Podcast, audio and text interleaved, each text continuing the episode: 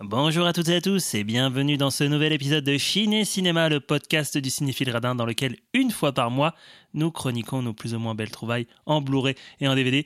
Et c'est la bonne année, né, né, né, né. C'est la bonne année, c'est la bonne année, c'est la bonne année. né, né, né, né. Bonne année à toutes et à tous, une nouvelle année que nous offre Ciné Cinéma. C'est incroyable, merci Ciné. Cinéma. Vous êtes si généreux.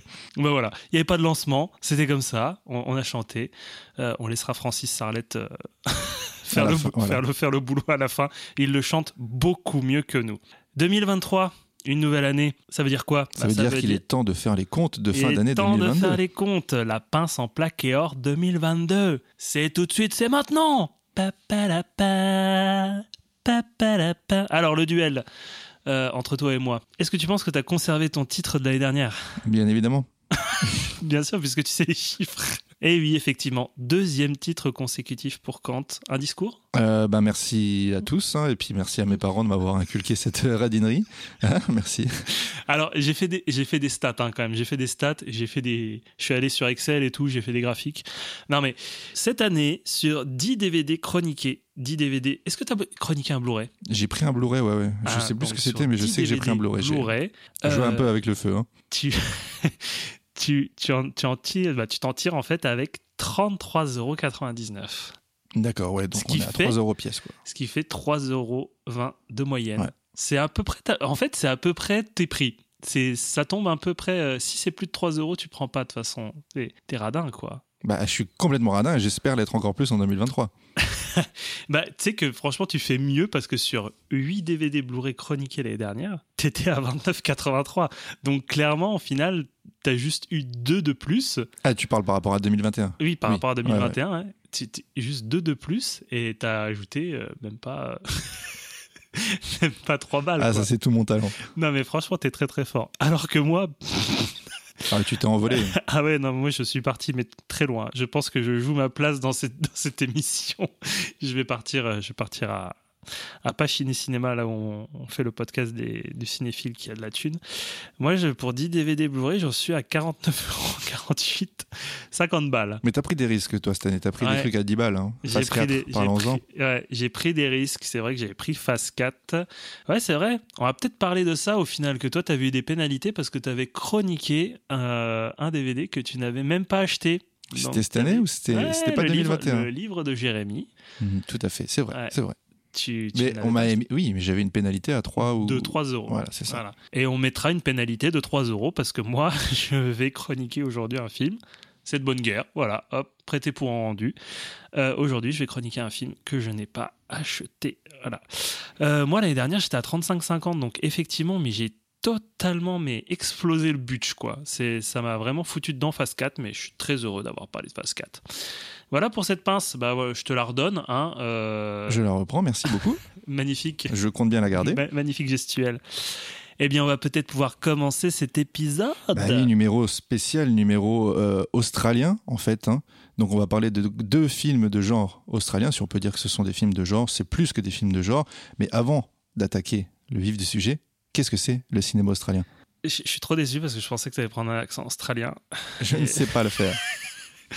Et donc oui, effectivement, émission spéciale cinéma australien. On va un petit peu repartir sur un, un petit contexte. Cinéma australien, ça fait penser à la exploitation et on va surtout parler en fait des héritiers et héritières de cette vague de cinéma euh, qui, qui vient des années 70-80. On va tout remettre en contexte. Donc déjà, épisode thématique à l'initiative de Quentin avec euh, bah, deux films australiens au menu. Donc il y aura Relique. Euh, Relique qui est une coproduction australo-américaine et tu m'as dit à l'instant que Babadook, Babadook, euh, qui est une coproduction australo-canadienne. voilà. Donc, euh, effectivement, c'est à ton initiative parce que bah, Relic, c'est toi qui me l'as fait découvrir. Et Babadook, tu avais envie de le chroniquer depuis un bail, donc on s'est dit, allez, c'est l'occasion, cinéma australien, ça part. Alors, c'est une cinématographie euh, nationale qu'on apprécie tout particulièrement tous les deux, euh, donc notamment pour cette période qui a été estampillée euh, Exploitation, qui va des années 70-80 avec ses petites pépites, donc euh, Harlequin, Road Games, que j'adore. Pépite, ouais, Ah effectivement. non, mais Road Games, c'est magnifique. Razorback, bah, Mad oui, il Max. faut en parler. ouais.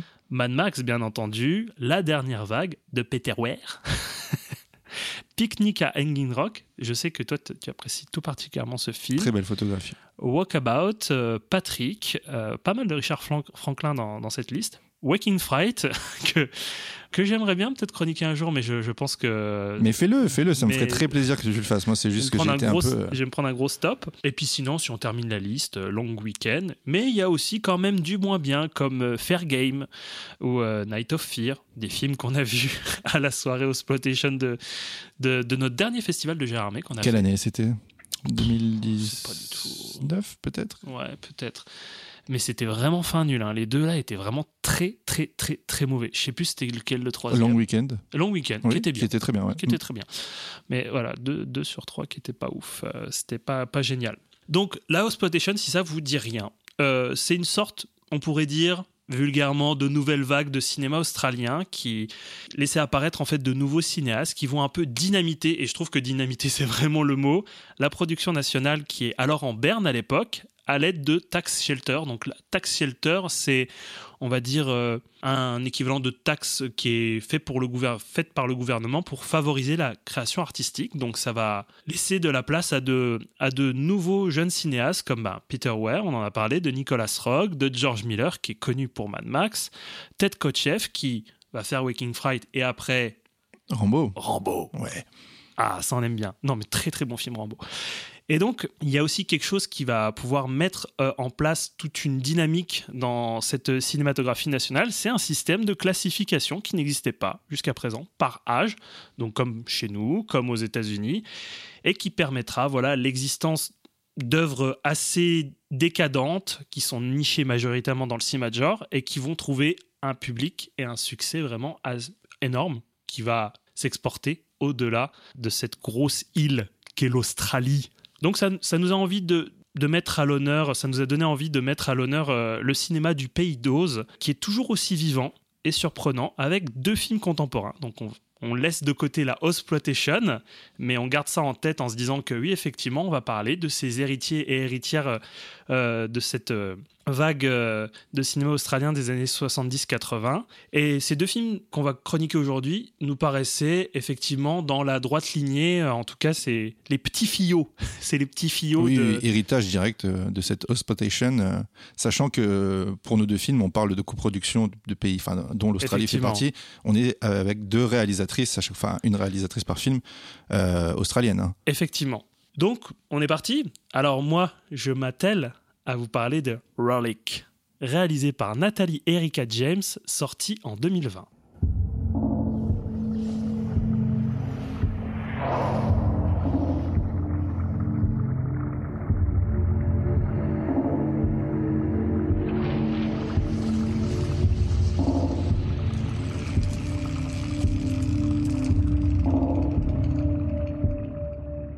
Alors, je vous dis tout de suite, il n'y a pas à confondre avec le relique homonyme de Peter Hyams euh, qui pullule dans les bacs à 50 centimes. Euh, donc, si vous voyez en fait une jaquette rouge avec écrit relique, euh, bah, c'est pas celui-là. hein. c'est c'est un, c'est un autre film dont je vais parler aujourd'hui. J'aime bien Peter Hyams de ce que j'ai vu de lui pour l'instant. Oui, ben, tu m'apprends que c'était de Peter Hyams, parce que je le vois partout ce DVD. J'ai jamais osé le prendre et je je savais pas que c'était. Bah, Peter je me Hyams. souviens à chaque fois que je suis avec toi, en fait, je me dis, je le prends Non. Et donc, en fait, je le remets, je le remets dans le bac. Euh, Peut-être qu'à un moment donné, il va falloir que je saute le pas. Alors, Relique, ben, j'ai découvert le film euh, il y a pas très longtemps au final. Je l'ai découvert pour cette émission. Euh, parce que Quentin m'en avait dit le plus grand bien. Alors, on partait vraiment sur de belles éloges. hein. Je me souviens au moment où il m'en a parlé. Sacrée attente, venant d'un film qui n'a pas fait si grand bruit, et il me l'a pas survendu. Et j'ai vraiment beaucoup aimé. C'est pour ça que j'ai décidé d'en parler, euh, d'en parler aujourd'hui. Je ne t'ai pas mis le couteau sous la gorge. Alors, comme je disais en intro, effectivement, je n'ai pas acheté le DVD. Alors, Quentin, tu me l'as offert. Bah oui, je, que tu l'as acheté? je l'ai acheté au Happy Cash de Metz, au prix quand même très élevé de 5 euros, monsieur. Waouh Ouais, ouais, ouais, mais je, je ne suis pas si radin au final. Ah ben on va mettre le prix là en fait, hein. du coup c'est pas 3 non, balles. mais tu prends 3 balles. C'est un cadeau. T'étais pas censé le savoir. Allez. non, je vais mettre 5 euros. cadeau. Il a coûté 5 euros, je vais mettre 5 euros. Alors cette édition, une édition simple DVD de chez Blackout qui a été distribuée par ESC Édition, sortie en 2021. Alors à la base, je crois qu'il y avait un fourreau cartonné, mais il, il y est pas. Ah bah on me l'a pas donné. Hein. J'ai- C'est quoi cette manie des gens en fait de juste jarter le fourreau cartonné? Ou alors je suis même sûr peut-être que c'est certaines boutiques parce que le fourreau est peut-être abîmé de dire ils en sont Après, rien. si, si le four est éclaté, pourquoi le garder Vraiment? Bah m- moi, moi je veux tout, ok? Pour ces spécificités, ben, on va aller très très vite hein, sur cette édition. hein. Donc euh, une version VF et VO avec sous-titres français pour sourds et malentendants également. Les deux versions en DTS 5 points. Alors, petit point son. Je ne sais pas si c'est le mixage du film d'origine ou le mixage du master de l'édition, mais on n'entend rien. Franchement, j'ai fait cracher les enceintes de ma pauvre TV Sony. Euh, j'ai mis le volume à fond pour entendre ce qui se passait. Alors, tu vas me dire, on part quand même sur un film qui est assez taiseux. Euh, Ah non, non, non, j'ai vraiment dû pousser le potard. euh. Toi aussi, on Oui, est d'accord. oui. Bah parce que j'ai pris ta copie, tu m'avais prêté ta copie pour que Euh, je le revisionne. Il est, il est où ton DVD, Quentin? Pour être tout à fait euh, transparent, euh, j'ai pas racheté le DVD parce que bon, du coup, je l'avais déjà vu deux fois, donc je l'ai revu une, une troisième fois en réempruntant le DVD euh, que j'avais offert à Erwin, et c'est vrai que le son, c'est une catastrophe. hein. Vraiment, c'est une catastrophe. faut pousser le volume à fond pour entendre quelque chose. Bah moi, le- c'est la première fois de ma vie que le volume de ma télé était à 100. Donc franchement, je ne comprends pas. Et on peut me dire oui, c'est une question de 5 points, tout ça, de division des canaux et tout, mais j'ai déjà écouté du 5 points sans devoir faire tout ce, bah, cette manip, quoi. Donc euh, je pense qu'il y a eu une grosse merde au niveau de l'encodage, euh, très certainement. C'est vraiment, mais euh, nul à chier, faut se le dire. Le visuel reprend l'affiche du film. C'est une jaquette qui est criblée de catchline. J'adore ça, moi. J'adore quand il y a plein de catchline partout, avec euh, des avis absolument tronqués où on dit juste euh, film remarquable. Ok, merci. Merci les Inrocks. C'est génial. J'adore l'Ops. Si je peux me permettre, il y aurait de quoi faire nettement mieux, ne serait-ce qu'au niveau de, de- de l'image de la jaquette, hein, que, Ah je ouais? trouve, ouais, que je trouve beaucoup trop classique. euh. Bon, après, tu rentreras dans le détail du film, on pourra peut-être en parler un peu plus à ce, à ce moment-là, mais non, on pourrait faire nettement mieux. Quand même. Oui, effectivement. Bon, après, ça donne quelques petites indications sur ce qui va se passer dans le film. Euh, ça reprend l'affiche, en fait, en vrai. Mais oui, voilà, une plongée terrifiante dans l'antre de la démence, signé l'écran fantastique. Merci l'écran. Je vais acheter ce film parce que vous le dites. Oui. Surtout que c'est écrit terrifiante en capital. Et avec une police plus grosse pour qu'on se dise Eh, Ça fait si- peur. Si c'est terrifiant, moi j'aime bien les films qui font peur. hein. Je vais acheter ça. hein. Bref, ben peut-être que pour acheter de cette édition, ce serait bien d'avoir des bonus. Eh ben non, pas de bonus. Raté. Donc rien à se mettre sous la dent euh, pour cette édition. Moi, il y a ça aussi, ce que je te disais. hein. Le jour où je me procurerai une, une édition, c'est quand il en ressortira une belle avec des bonus, pas forcément en France, hein, même à l'étranger, mais euh, Oui, parce que pour le moment, il n'y a rien. quoi. tu me tends la perche, j'allais en parler, mais à préciser que le Blu-ray n'a absolument rien. C'est Ah, il n'y a, rien. exactement C'est- C'est pareil. la même chose. ouais. Je pense qu'il doit y avoir très certainement un gain qualitatif au niveau de l'image, peut-être du son, peut-être Espérons-le. peut-être qu'ils ne se sont pas chiés dessus sur le, sur le, sur le Blu-ray, mais clairement, il n'y a absolument rien. Alors qu'il y a beaucoup de choses qui auraient pu être dans cette galette. On aurait pu la remplir un peu plus. J'en parlerai après. Pour la classification, déjà, je dis tout de suite, euh, on part sur du interdit aux moins de 12 ans. Ça me paraît correct avec euh, ce qu'il y a à l'image. On va pas partir sur du moins de 16 parce que quand même, c'est un peu, c'est un peu restrictif. Mais donc oui, je disais pour euh, les autres éditions, si vous avez envie, il y a cette édition euh, Blu-ray qui est sortie en même temps que l'édition DVD que je présente. Donc voilà, à part l'éventuel gain de définition euh, de toutes parts, image et son. Alors c'est un DTS HD hein, pour, pour le Blu-ray. Pas plus à se mettre sous la dent. Franchement, je, bah, je, suis content d'avoir le film, mais je suis pas content d'avoir non plus euh, la galette. Mais c'est pas contre toi, c'est non, pas, non, je pas suis, contre toi. non, je suis d'accord, ça ne vaut pas ces 5 euros. Voilà. Alors, où trouver Relique et à quel prix? Donc, c'est un titre, vu qu'il est très récent, il n'est pas courant en seconde main, mais ça se trouve quand même sur Vinted, Le Bon Coin et Rakuten. C'est vrai qu'on ne le dit pas souvent, on peut parfois aller chez Rakuten. citer 3 de toute façon. voilà. Autour de 2-3 euros euh, pour le DVD et autour de 10 balles pour le, Blu- Ouais, ouais, le Blu-ray. Blu-ray d'occasion est quand même relativement cher. hein. Ouais. Pourtant, il doit être à 15 balles en neuf, quoi. Bah voilà, donc euh, effectivement, le Blu-ray autour de 10 balles euh, en seconde main. Bref, si vous avez envie de découvrir le film, bah passez sur le DVD. Puis si vous aimez bien, bah, bah vous attendez comme Quentin une édition euh, d'import euh, étrangère. Conclusion, je dirais que c'est un peu le relique de la mort. Waouh Attends. Excellent. Non mais désolé Blackout, mais c'est un travail minimum qui a été fait sur cette, euh, sur cette édition. Vous nous avez habitués, oui je vous apostrophe, bah, Blackout, vous nous avez habitués à mieux, bah, rien que pour euh, Miracle Mile, hein, qu'on avait chroniqué dans l'épisode 9 avec sa collection Black Market qui est vraiment euh, bah, truffée de, de, de- de bonnes, bonnes petites galettes avec des bons films quoi. Mais je, je crois qu'ils sont quand même obligés pour ce côté-là de ce catalogue Oui. de faire quelque chose d'un peu plus Bah, bien poussé. sûr. Et là, vraiment, on a l'impression que ça a été balancé comme ça dans les euh, bacs à rayons, sans conviction, et puis avec un coup de pied dans le cul, quoi. C'est vraiment genre euh, jouer. Limite, quelqu'un qui met un gros kick euh, dans le carton et fait Allez, c'est bon, c'est emballé, voilà, on fera pas chier, on a tiré ça à je sais pas combien d'exemplaires, et puis euh, c'est bon. Pour les 2-3 pélos qui vont le regarder, le film. Alors que, clairement, c'est un film à découvrir, sinon on le chroniquerait Mais pas. bien sûr, attendez les soldes OSC aussi. hein. Vous pouvez l'avoir peut-être à moins 50. T'aimes bien le rappeler, j'y vais même plus moi pour regarder les soldes de SC, c'est c'est c'est démoralisant. Bref, on va parler du film et on va commencer par le synopsis au verso de la jaquette. Comme d'habitude. Je mets mes petites lunettes, j'humecte euh, mes lèvres pour avoir la plus belle diction possible. Lorsque Edna, matriarche et veuve, disparaît, sa fille Kay et sa petite fille Sam se rendent dans leur maison familiale isolée pour la retrouver. Peu après le retour d'Edna, et alors que son comportement devient de plus en plus instable et troublant, les deux femmes commencent à sentir une présence insidieuse dans la maison. Edna refuse de dire où elle était, mais le sait-elle vraiment? Po, po, po. 10 sur 10. Putain, moi, question diction, là, je pourrais faire le, le- le concours de diction, euh, je gagnerais. C'est pas vrai.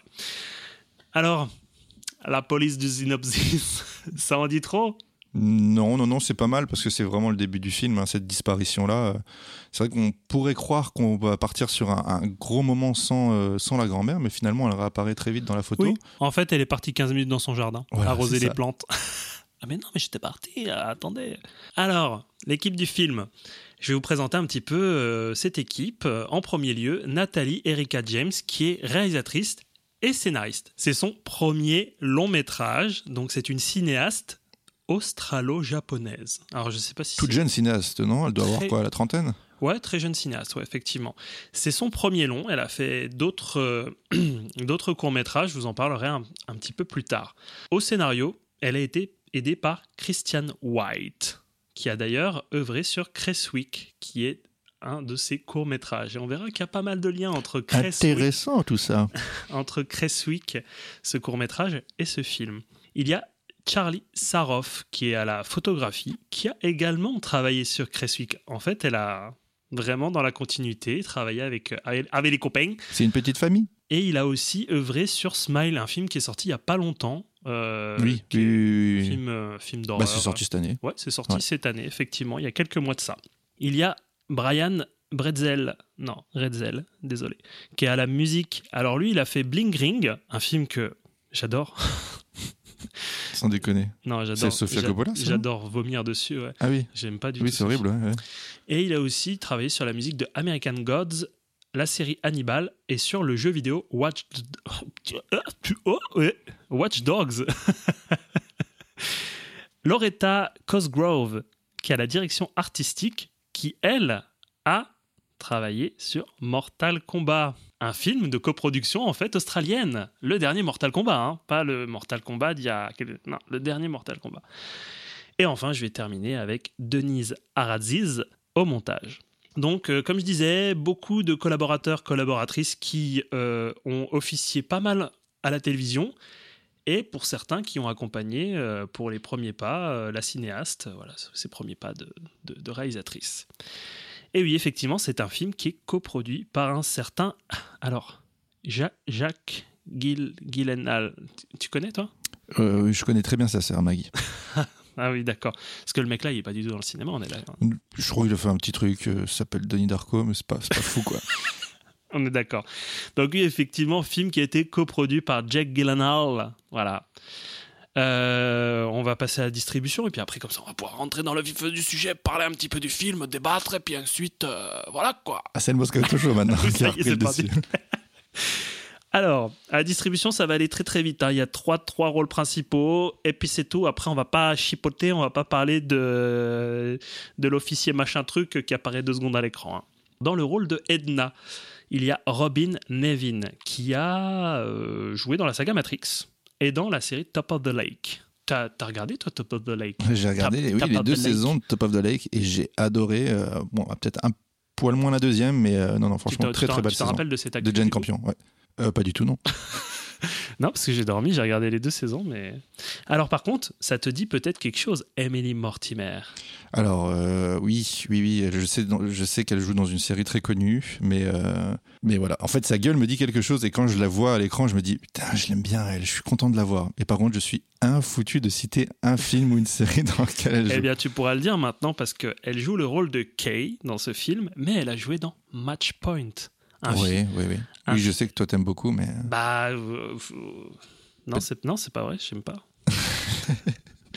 non, j'ai jamais aimé un film de Woody Allen, c'est pas vrai. N'importe quoi. Je sais pas, je sais pas du tout si tu sors cette info. Et sinon, elle a joué dans quoi d'autre? Elle a joué pas mal chez Scorsese. Elle a joué euh, dans Shutter Island. Alors, Oui, mais oui, tout à fait, tout à foutu fait. de savoir parce que à Shutter Island, je l'ai pas revu depuis en fait sa sortie. Si, si. Et aussi dans Hugo Cabret. Ah, ok. Mais effectivement, moi, euh, Emily Mortimer, c'est une actrice que j'apprécie beaucoup. À savoir que Emily Mortimer n'est pas australienne, elle est, elle est anglaise, elle est british. Et donc, pour terminer ce trio, car on va parler, pas, pas le groupe de musique, hein. On fire, hein. On fire cet enregistrement. et donc pour terminer ce trio, parce qu'on va parler de trois femmes sur trois générations, Bella Heathcote, Heathcote, je ne sais pas comment on dit, qui joue le rôle de Sam, la petite fille, qui a une très jeune euh, carrière. hein. Elle a joué dans The Neon Demon, dans 50 nuances plus sombres, Orgueil et préjugés et zombies. Franchement, Vraiment, ça existe? Celui-là, il envoie du rêve, je veux le voir. Ok. Ben, Orgueil et préjugés, et il y a des zombies. Jane Austen, quoi. Elle, elle doit être trop contente. Elle a aussi euh, joué dans Time Out, le film avec Justin Timberlake. ah bah, elle devait être toute jeune alors, parce que Time Out, ça, Ouais, ça date un peu maintenant. Elle, elle avait 8 ans. Oui, non, mais probablement, parce qu'elle doit, avoir quoi, 25 ans là-dedans? Euh, ouais, après, euh, elle est pas si jeune que ça dans le sens où elle a 16 ans de différence avec euh, Emily Mortimer, qui, voilà, qui joue sa mère Oui, dans oui, ce oui. film qui est relique que je présente actuellement. Dans la fiction alors Tu veux dire, ou dans la réalité? Dans la réalité, Ok. dans la réalité J'ai compris. Oh là là, eh. Matrixé. Alors, on va parler du film. Précision avant de commencer. Le film s'ouvre. Ah merde, désolé. Je me, Ah, suis, je salut suis- Antoine, ça je va me suis trompé de podcast. Désolé. Désolé. Euh, donc, oui, effectivement, le, le film s'ouvre sur un défilé interminable de logos de coproduction. Ça m'a fait trop rire. Parce que je dis. Ça y est, le film il commence. Ah non, merde, c'est encore un logo de coproduction. Et en fait, ça m'a fait penser à un épisode des Griffins où le, le film est précédé en fait d'une succession infinie de logos de prod et il finit par se casser du cinéma tellement c'est long en fait. Et c'est vrai que bah, ça, fait, ça fait pas mal de faux départs quand même quoi. Où tu te dis, ils ont eu du mal peut-être. Il y a, il y a beau avoir eu Jacques Guillenal, je pense qu'ils ont eu du mal à trouver de la moulaga. Ah bah oui, il y a de fortes chances. Et puis c'est pas des, euh, c'est pas des logos que tu connais, donc t'as l'impression que c'est le film qui démarre et tu te dis ah non, en fait Ah, c'est pas ça. ça, je connais pas ça. Ah, tiens, c'est une nouvelle boîte, c'est intéressant. Ah, je- non, je connais pas. Bon, bref. Première scène, on prolonge le plaisir des fêtes. La scène d'intro se passe à Noël. Eh, pour un épisode de janvier, c'est pas beau ça? C'est quoi qui te veut dire ça? C'est le sapin et les guirlandes? Ah, Le oui. sapin et les boules Bah oui. Pourquoi tu le gardes, tu le gardes toute l'année, toi, ton sapin? Euh, Au moins jusqu'à jusqu'à mi-août quoi. Ok, bon, d'accord. Euh, donc effectivement, euh, scène d'introduction, voilà, on voit un sapin de Noël avec des guirlandes, un bain cool, je dirais même déborde, et une femme manifestement âgée et nue contemple le sapin. Ça a l'air d'être une joyeuse ambiance. Fin de la séquence d'introduction. Ouais, Tu, On- tu omets un détail peut-être, non De, de- de quoi? Il me semble qu'on voit quelque chose de très furtif et très important à ce moment-là. Sur le fauteuil, une silhouette, un bras qui. euh, Ah merde, j'ai pas vu. Tu l'as pas vu? Bon, Bah, bah, eh, on en parlera de ça, Oui. On parlera de, des silhouettes, mais j'ai Bah, pas moment, vu dans, ce- dans cette scène d'ouverture, euh, il me semble que tu Ah, justement c'est t'en as une. ouais. C'est encore moins joyeux. Oui, ah oui, c'est très badant. Quand tu, quand le perçois, c'est tellement subtil, c'est très flippant. Donc, après cette séquence euh, d'ouverture assez énigmatique et flippante, euh, on se retrouve un an plus tard et la femme en question, Edna, a disparu. Sa fille, donc, et sa petite fille se rendent à Creswick. Tiens, Ça me dit quelque chose, Creswick, ce serait pas le, le court-métrage, du coup, euh, de, De Nathalie Erika James. euh, ouais, un de ses Ah, ah, ah. Un petit clin d'œil à son court-métrage dans son premier long-métrage. Mhm. Donc, euh, elles viennent euh, pour euh, bah, retrouver leur mère, respectivement mère et, grand-mère. Et à partir de ce postulat, Relic va emprunter une narration par arborescence euh, qui va mettre à jour plusieurs axes et thématiques qui vont finir par être reliés. Je vais pas vous cacher, j'en ai vraiment énormément chié pour euh, essayer de recoller les morceaux et à la fois ne pas juste vous raconter le film sans l'analyser. Donc j'ai recoupé ça en deux grosses parties, puis bah du coup on pourra peut-être échanger, euh, voilà, Essayons du moins. on va pouvoir peut-être débattre, et puis après, il y a Rotten qui viendra, qui viendra discuter. Jérôme, tu t'en passes quoi, toi? Bref, premier axe. Le film veut clairement montrer d'emblée qu'il y a des problèmes de dynamique familiale dans cette famille. La fille la plus jeune, Sam, appelle sa mère par son prénom. Ce n'est même pas expliqué, mais genre en fait, euh, Sam appelle sa mère Kay. Alors peut-être qu'il y a des gens qui appellent leur, euh, leur maman par leur prénom, mais c'est vrai que euh, quand c'est souligné dans un film, généralement ça veut dire qu'il y a quand même un petit peu... Quelque chose qui va pas, quoi. il y a quelque chose il y a qui un va pas. qui s'est pas fait, quoi. Effectivement. Et d'ailleurs, sa mère euh, la questionne sur euh, ce qu'elle fait dans la vie. euh, elle ne sait pas vraiment euh, ce qu'elle fait dans la vie. Donc clairement, on- Elle est serveuse, non? Oui. On, on l'apprend. euh, Mais à un moment donné, il dit mais, ah, Du coup, tu fais quoi en ce moment? Bah, je suis serveuse. Ah ouais, d'accord. tu sens vraiment le somme de la mère qui fait Et sinon, Et qu'est-ce que tu sinon, c'est quoi tes projets dans la vie à part être barmaid? Parce que, hein, euh, j'ai pas enfanté une enfant pour faire serveuse, ok hein tu, tu vaux mieux que ça. En plus, je la dépeins comme quelqu'un d'horrible alors que bah, c'est Millie Mortimer, je l'aime bien. On va dire que les liens ne sont pas des plus soudés, c'est ce qu'on peut dire. Même si elles sont inquiètes de la disparition, c'est clairement pas visible à l'écran. Alors, je saurais pas dire si c'est volontaire ou si c'est un manque de vraisemblance dans le film. Tu, tu pourrais, je sais pas, me donner ton sentiment là-dessus Euh, moi, je crois me souvenir que justement, quand elle va euh, au commissariat pour euh, rapporter en fait cette disparition, le mec lui demande mais depuis combien de temps vous n'êtes pas venu ou depuis combien de temps vous, vous ne l'avez pas appelé pour savoir à peu près, pour avoir une estimation de, de quand elle a pu disparaître. En gros, la durée qu'elle donne laisse supposer que ça fait super longtemps qu'elle n'a pas demandé de ses nouvelles. Ça fait trois semaines, pourquoi mais c'est de cet ordre-là. hein. Mais non, mais oui. Mais clairement, toi, t'es comme ça, t'es genre. Mais attends, mais ta mère disparaît, mais tu, tu- tu fais une descente d'organes, je sais pas, t'es quelqu'un de ta famille à qui tu tiens, n'importe qui, quand la personne disparaît, je sais pas, quoi, t'es un peu plus euh, en alerte, quoi. Mais clairement, ça fait pas tilt dans la tête de Kay et non plus dans la tête de Sam. Ils sont là, mais ils sont genre, on va faire des recherches hounettes, on va faire maman, grandma, euh, où es-tu? Mais bref, donc effectivement, je sais pas si c'est volontaire ou si c'est un manque de vraisemblance. Moi, je, je partirais plutôt sur du, du Du vol- volontaire. du- ouais, moi il doit aussi, y je suis un peu sur le Il doit y avoir quand même un passif qui fait que la mère a son indépendance, euh, enfin la grand-mère, grand-mère a son indépendance. Elle a toujours fait un peu sa petite vie de son côté. Et, euh, Bah justement, quand Edna euh, revient mystérieusement de nulle part après des jours de recherche, ces dynamiques dysfonctionnelles, elles vont être exacerbées sur trois générations de femmes. Edna ne montre pas une grande affection pour sa fille et semble la tenir à distance de ses émotions, clairement. Edna, en retour, ne montre pas une grande affection, euh, voilà, lui rend un petit peu la- l'ascenseur, quoi, et la tient à distance de sa vie, elle qui vit à Melbourne, donc dans une grande ville, et Creswick, je suis pas allé sur Google Maps, mais genre j'ai l'impression que c'est pas très, euh, c'est pas à côté quoi. C'est pas dans la banlieue quoi. C'est un, un, un peu loin. Et donc ainsi de suite avec Sam, Euh, il y a un peu cette même dynamique de t'es ma fille, mais clairement t'es ma mère, mais clairement euh, voilà quoi. Il y a juste le lien de parenté qui est juste le fil quoi. Il y a cet entre-deux qui est un petit, enfin cet Ouais. entre-deux de générations qui est un petit peu compliqué parce que en fait la petite fille et sa grand-mère s'entendent plutôt bien. Ouais c'est ça. Parce que ce que j'allais dire Il y a un attachement en tout cas. Il y a Sam et euh, sa grand-mère qui entretiennent visiblement au départ de bonnes relations. Donc euh, ça a l'air de sauter une génération, euh, ce, ce genre de lien affectif. It's here. Under the bed. No, there's nothing under the bed, Mum. Are you sure? Yes.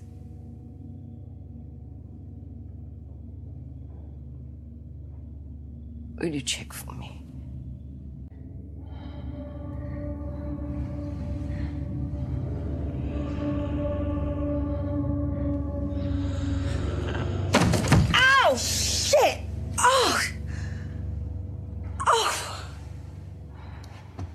Did that on purpose.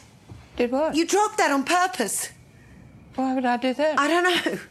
Did you hit your Yes, yes, yes. J'en ai fini avec le premier axe. Je vais peut-être parler du deuxième axe qui va prendre une part beaucoup plus importante dans la deuxième partie du film. Et je vais essayer, mon Dieu que c'était compliqué de pas spoiler.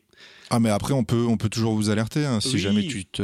Ça marche, tu ça tu flanches Mais un peu et que tu vas devoir spoiler. euh, Je, je m'arrête avant. Je c'est un spoiler alerte. hein. Je mets un coup de câble, hop, j'arrête, et puis tu me dis, euh, je jauge. Voilà.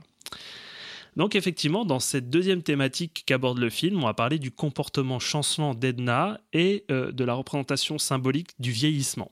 Alors Edna, elle commence un peu à perdre la mémoire. Et pourtant, et ça c'est une interprétation personnelle, donc tu me corriges, je trouve qu'il subsiste un doute si elle perd vraiment la tête. Donc effectivement, il y a des post partout dans la maison, mais il y a beaucoup de moments de lucidité. Alors je sais que quand même, quand tu as un Alzheimer, tu n'es pas tout le temps perdu. Tu as des Hmm. moments de lucidité Oui, qui reviennent. t'as différents degrés. hein, mais, Voilà, effectivement.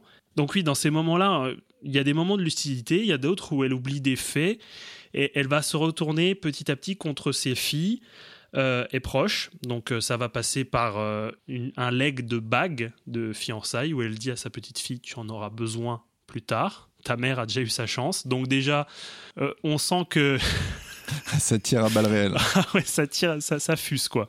Et donc elle lui fait bah merci mamie, je suis contente, trop sympa. On Mm. comprend, on comprend à ce, enfin, on comprend pas à ce moment-là, on le comprend un peu plus tôt. Elle est veuve. Effectivement. Donc il y a plus de mari, euh, il est dans une urne d'ailleurs qui est sur la cheminée et il est montré plusieurs fois sans être cité, hein, mais on sait très bien que c'est une urne funéraire qui est sur la cheminée. Euh, donc il y a ce- cette passation de bague qui est bah, un chouette moment d'émotion, mais on va voir que deux trois séquences plus loin, eh ben Edna elle a oublié. Elle a oublié qu'elle a donné la bague à sa petite fille. Elle lui a fait Sale voleuse, tu vas me rendre ta bague, la bague, là, allez, donne-la moi. Et puis elle lui arrache limite le doigt, comme Gollum dans Le Seigneur des Anneaux, euh, à ce pauvre Frodon. Bon, le- le doigt reste hein, sur, euh, dans ce film, mais euh, effectivement, franchement, c'est super violent.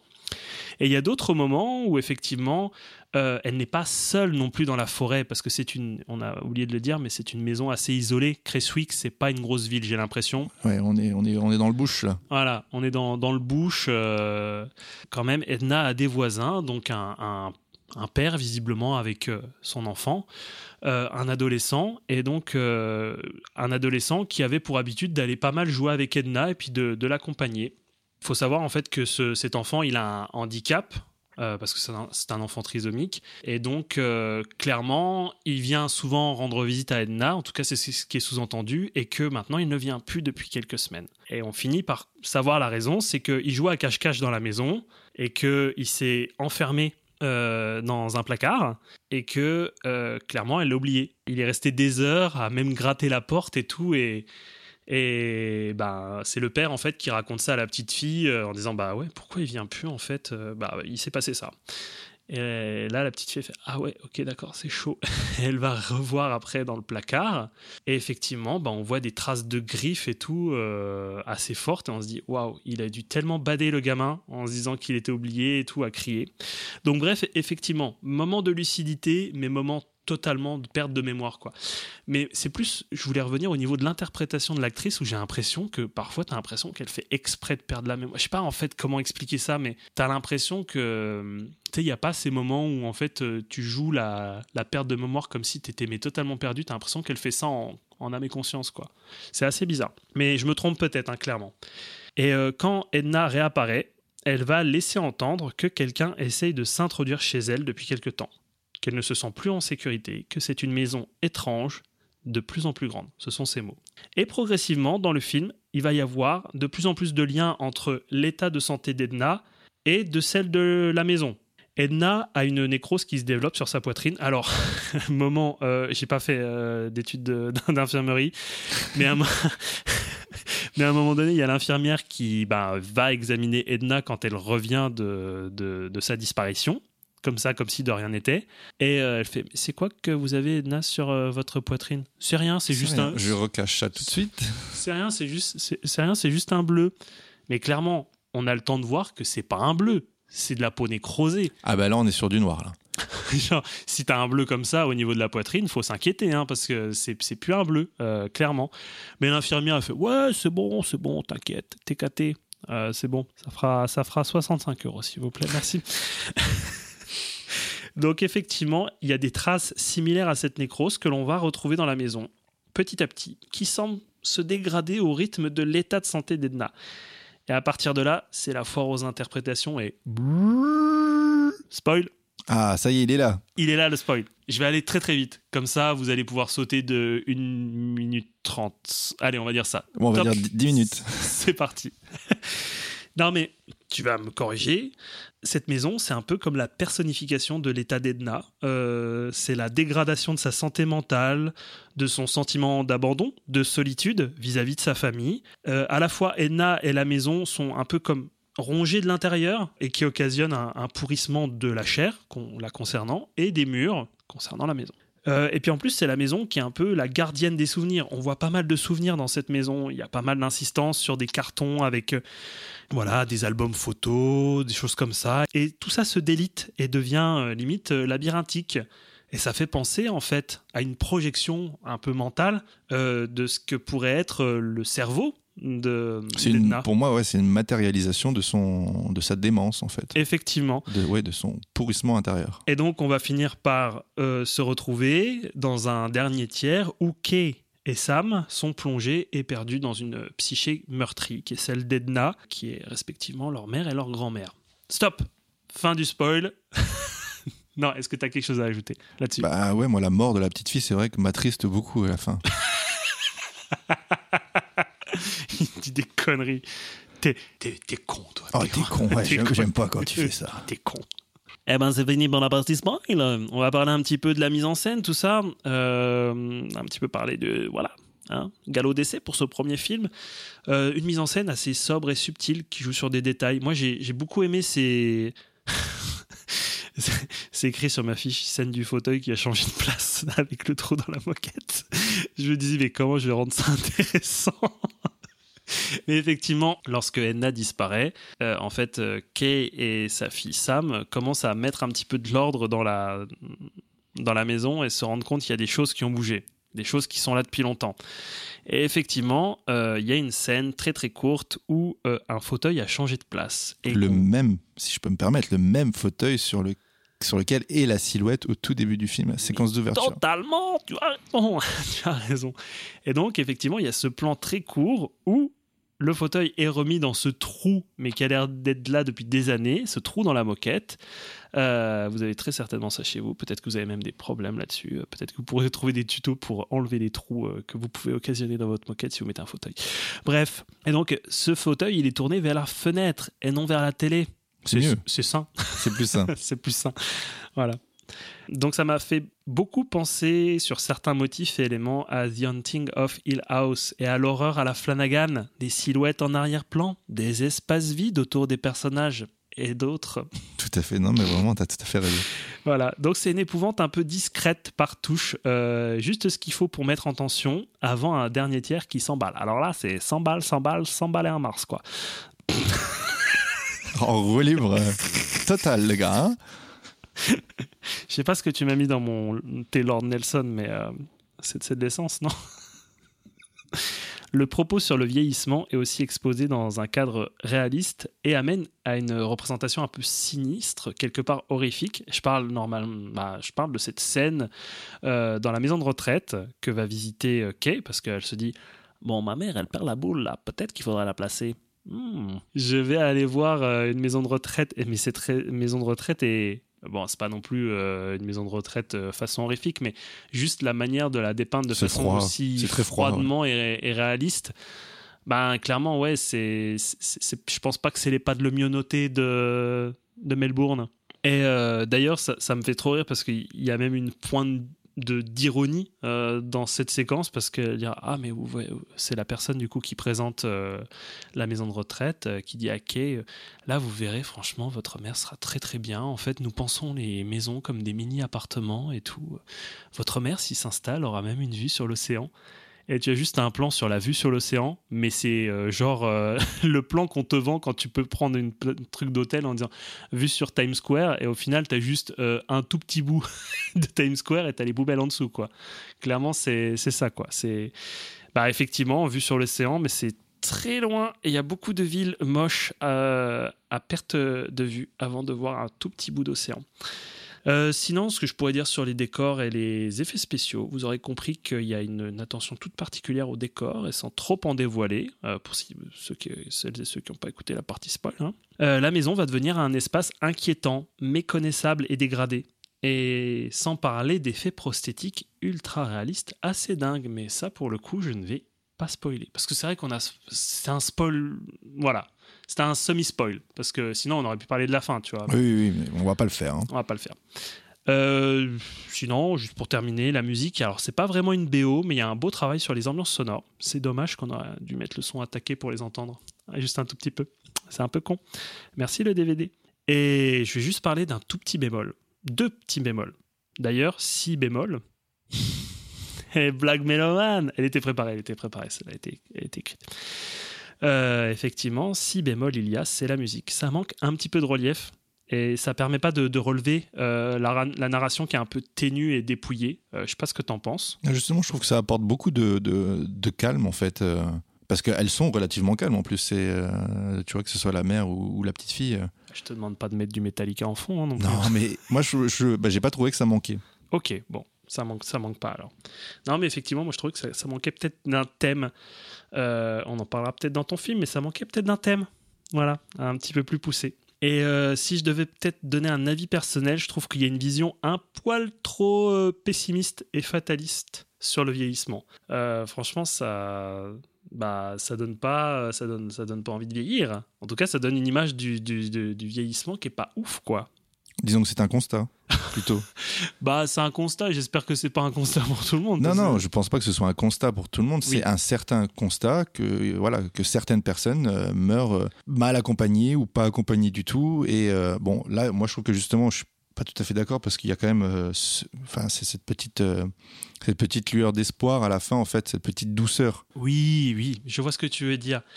Mais euh, je sais pas, il y, a- il y a quand même euh, parfois certains points qui. euh, c'est pas que ça m'a gêné, mais je me suis dit, ça fait pas du bien de vieillir, quoi. Alors que bon, clairement, euh, Bah, vous nous direz, mais moi, j'ai pas trouvé la fin pessimiste du tout, mais vraiment pas du tout. c'est bien, c'est bien. C'est bien le débat, là, comme ça, là. Voilà, c'est ça ce que je voulais, là. Merde. Ah bah, du coup, par terminer, je sais pas pourquoi je parle comme ça. Parce que, parce que, parce qu'on t'a volé ton vélo, là. mais on m'a volé mon vélo. Mais euh, c'est un premier film que je trouve très intéressant. Et je te remercie, Quentin. Euh, ça donne pas toutes les clés. Ça laisse beaucoup de place à des interprétations diverses. D'ailleurs, on vient d'en avoir le plus Mais je, je pense, exemple. je pense que notre interprétation est, est- est la bonne. Et la bonne? Ouais. Vraiment, non, non, je vois pas, je vois pas ce qu'on pourrait penser d'autre. Tu, tu- tu as l'œil, tu as l'œil. Euh, je trouve que c'est une horreur intelligente et subtile au service d'un propos. On sent qu'il y a une part de personnel dans ce qui est raconté. D'ailleurs, Nathalie Erika James euh, se serait inspirée de sa grand-mère qui était atteinte d'Alzheimer et qui, elle a malheureusement trop attendu avant d'aller lui rendre visite. Euh, à regret d'ailleurs, elle euh, dira. C'est pour ça que je pense qu'il y a eu un petit, une petite envie de, raconter euh, ce, trauma euh, et de le mettre en image. Euh, donc je disais, on va pas spoiler la scène finale et les dernières images, mais qui sont sublimes et remplies de symboliques qui recoupent Ah, toutes bah voilà. les thématiques exposées, comme un cycle. On est, on est presque d'accord, en fait. Oui, mais c'est juste avant, sur le, le, le processus de, de- Ouais, de bah. vieillissement qui est, qui est peut-être un petit peu... C'est pas sur la scène finale, c'est avant. On enlève des couches, quoi. Des couches un peu usées. Oui. Une forme de renaissance, en quelque sorte. Bien sûr, bien sûr, bien sûr, bien sûr. Et puis, un beau générique de fin, très organique, qui nourrit encore le propos du film, assez rare pour le souligner. Je terminerai par cette phrase. Regardez les génériques, ça devrait être automatique. Un peu comme les antibiotiques, quoi. Ouais. Ah, t'as capté la référence Ah, ben moi, je l'ai, je l'ai. Moi, j'ai été, euh, moi, j'étais biberonné à la télévision. D'accord. Je vais terminer par un point réception. Ça faisait longtemps que j'avais pas fait de la réception sur un film. Donc il a fait, c'est le genre de film qui a fait la tournée des festoches. Donc il a fait Sitges, euh, le festival barcelonais, qui a, il a remporté d'ailleurs euh, le film la meilleure réalisation, le meilleur scénario. Il est passé à l'étrange festival, donc tout ça en 2020. hein. À Sundance, euh, qui a, il, a, fait en fait, il était dans la sélection Midnight, et au festival européen du film fantastique de Strasbourg. Voilà, pour la majorité, hein, parce que je ne vais pas tous les dire sinon. Il est sorti le 7 octobre 2020. C'est pas la meilleure année pour sortir un film. Euh, Bah non, malgré le fait qu'il ait fait, ouais, qu'il soit passé par euh, divers euh, festivals, là, ça n'a pas fait beaucoup de bruit, hein, clairement. ouais, bah il a fait 74 000 entrées sur, euh, sur 3 semaines d'exploitation en France. C'est. Je dirais que c'est pas mal quand même. Mais bon, c'est Oui, pour, déceptif pour, pour l'année et pour le genre. euh, en comparaison de la qualité du film, tu vois, franchement. Oui, oui, ah, clairement. Surtout que c'est un, c'est, un, un tout jeune distributeur euh, français qui l'a. Je crois français en tout cas, c'était un tout jeune distributeur qui lançait ce film. Donc euh, c'est sûr que quand tu te lances dans, dans le game de la distribution, c'est jamais simple de, d'avoir un- une, une large couverture, euh, tu connais pas tous les acteurs Oui, de la programmation, tout ça, bref. Mais on en reparle dans, dans 10, 15, euh, 20 ans, ça ressortira ça. Ah bah oui, hein, eh, je veux. dans les 1001 films à voir avant de mourir, il faut qu'il soit Bon, celui-là. peut-être pas, peut-être pas quand même, mais ça, ça, Non, ça, non, ça- ça va faire partie des films oubliés euh, qu'on va déterrer. Et on va dire, mais on va crier au Effectivement. génie. cryogénisé. Euh, dernier, pour, dernier point sur la réception critique 3,3 sur 5 sur 22 titres de presse français et 2,4 sur 5 pour les spectateurs sur 1200 notes hallucinées. Ça n'a pas trop été apprécié. Euh, sinon, euh, 6 sur 10 pour 27 000 notes sur IMDb, c'est un peu mieux quand même.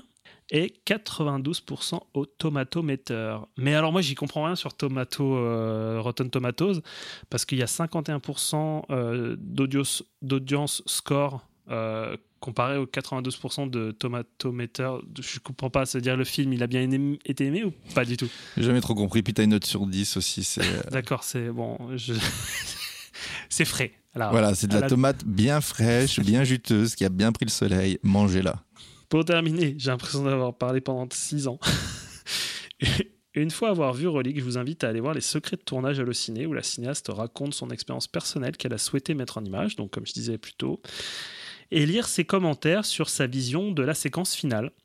Voilà, parce que bon, ben là, on n'a pas spoilé, mais quand vous l'aurez vu, vous pourrez à loisir. euh, Oui, à défaut d'avoir un commentaire audio, euh, un commentaire de réalisateur tout le long du film, bon, on peut profiter de, cette, euh, effectivement. de ce petit bonus-là. Effectivement, un commentaire, ça aurait été cool aussi.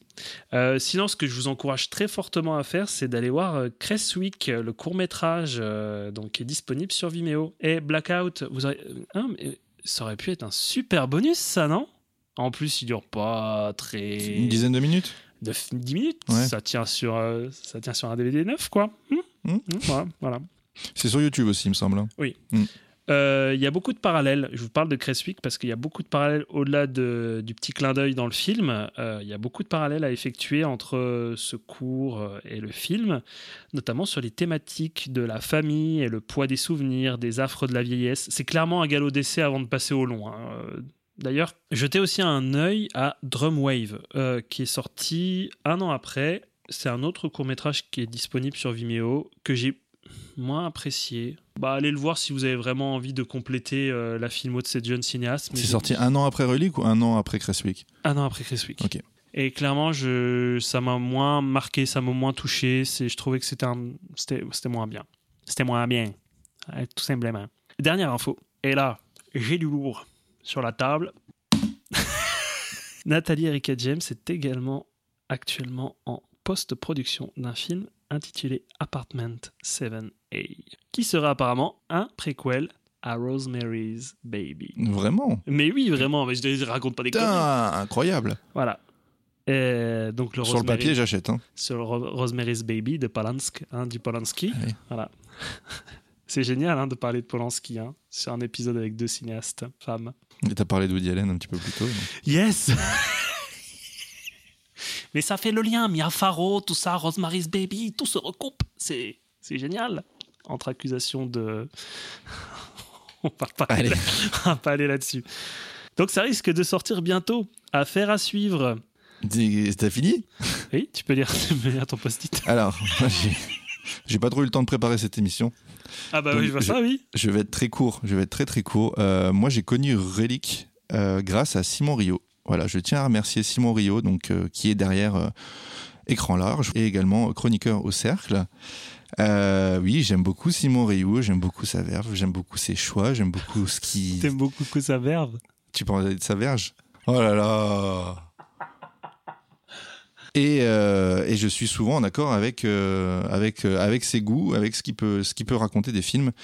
Et donc, sur écran large, il avait posté une vidéo de lui qui parlait de Relique, qui mettait en avant Relique. Je n'en avais pas du tout entendu parler. Et j'ai voulu voir ce film. Et euh, bah, quand j'ai pu le voir, c'était disponible à un moment donné sur MyCanal. Et je l'ai regardé. Dès que j'ai pu, je l'ai visionné. Et ça a été un, un coup de cœur. Voilà pourquoi j'ai voulu te l'offrir. Et c'est grâce à lui aussi, et je le remercie d'avance, à nouveau, que j'ai voulu voir Babadook, parce qu'en fait, il en parle, il met ces deux films-là dans le même panier. Voilà pourquoi j'ai aussi, euh, j'ai aussi euh, voulu voir Babadook dans la foulée de, de Relique. C'est bien de voir à quel point il y a quelqu'un qui t'influence au niveau de- du cinéma, qui te donne envie de regarder des films, tout ça. Bah ouais, moi j'aimerais bien avoir quelqu'un comme ça autour de moi, euh, physiquement présent, quoi. Bah, c'est bien. T'iras avec Simon Rio regarder des films, puis c'est tout. Ok. Bon, difficile de dire davantage de choses que ce que tu as pu, euh, toi, évoquer. Bon, il y a clairement cette question de, filiation, de ce qu'on transmet de génération en génération, de ce qu'on veut garder inconsciemment, de ce qu'on ne veut surtout pas garder, dont on veut se débarrasser. Je pense que ça parle à beaucoup de monde parce qu'on est tous confrontés à ça à un moment donné, à partir d'un certain âge. On se pose des questions sur cette filiation et sur cet héritage voilà, qui n'est pas que euh, financier, hein, qui peut être un héritage euh, de l'ordre psychologique, quoi, Émotionnel. émotionnel, exactement. Ce film qui est quand même très violent, en fait. hein. Euh, Il y a des, des passages qui sont très euh, visuellement violents parce que euh, parce que c'est- crade. Euh, Il y a des passages qui sont verbalement violents, comme le coup de la, de la bague. euh, voilà. Et vraiment, je trouve qu'elle arrive à, mettre, à, à faire l'équilibre parfait voilà, entre cette violence et cette beauté, cette douceur finale dont je te parlais, qui rééquilibre le, tout et pour moi qui donne un message très optimiste euh, pour, euh, bah, pour la suite et puis pour, euh, pour cette mère et cette, cette fille qui vont, elles, continuer à vivre ensemble. Et ce que je pourrais également ajouter, je suis pas, enfin j'ai très longtemps joué aux jeux vidéo quand j'étais gamin. J'ai laissé ça de côté pendant un bon moment. J'avais rejoué un petit peu à une époque, il y a peut-être une dizaine d'années, et était sorti à ce moment-là une, une démo euh, de Silent Hills qui s'appelle Silent Hills euh, PT. Du coup, t'as juste joué à la démo. J'ai juste joué à la démo. Ouais. Elle T'es était, même, même radin dans les jeux vidéo. ouais, elle était, elle était dans elle mon était, souvenir. ouais, elle était gratuite. Elle était gratuite, téléchargeable gratuitement. Et en fait, vous verrez, je ne vous en parle pas là, mais euh, vous verrez, si vous connaissez ce, ce- cette, cette démo, le dernier tiers, vraiment, euh, on est exactement dans, le même, dans la même ambiance, dans, dans cet même univers de, de, de, de monde qui change, de monde qui, qui évolue. Et tu, tu as parlé d'une chose et que j'avais pas relevé dans le film, c'est quand tu, la, grand-mère dit cette maison devient de plus en plus grande, elle, elle devient trop grande pour moi. Et bon, l'explication est dans le dernier tiers, et je trouve que ça, c'est très, très intéressant et très subtil. C'était bien de le soulever. Je n'en dirai pas davantage. Je veux qu'on laisse un, maximum de, suspense euh, pour euh, nos auditrices et, et nos auditeurs.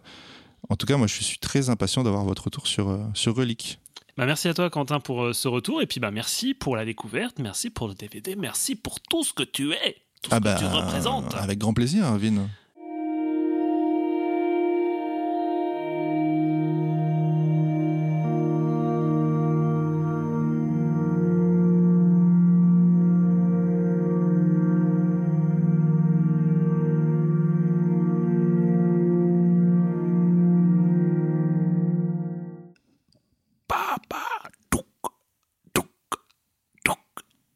Très bien. C'est l'heure de nous raconter une histoire, Quentin. C'est l'heure de vous parler de Mr. Babadook ou le titre original The Babadook de Jennifer Kent, sorti en 2014.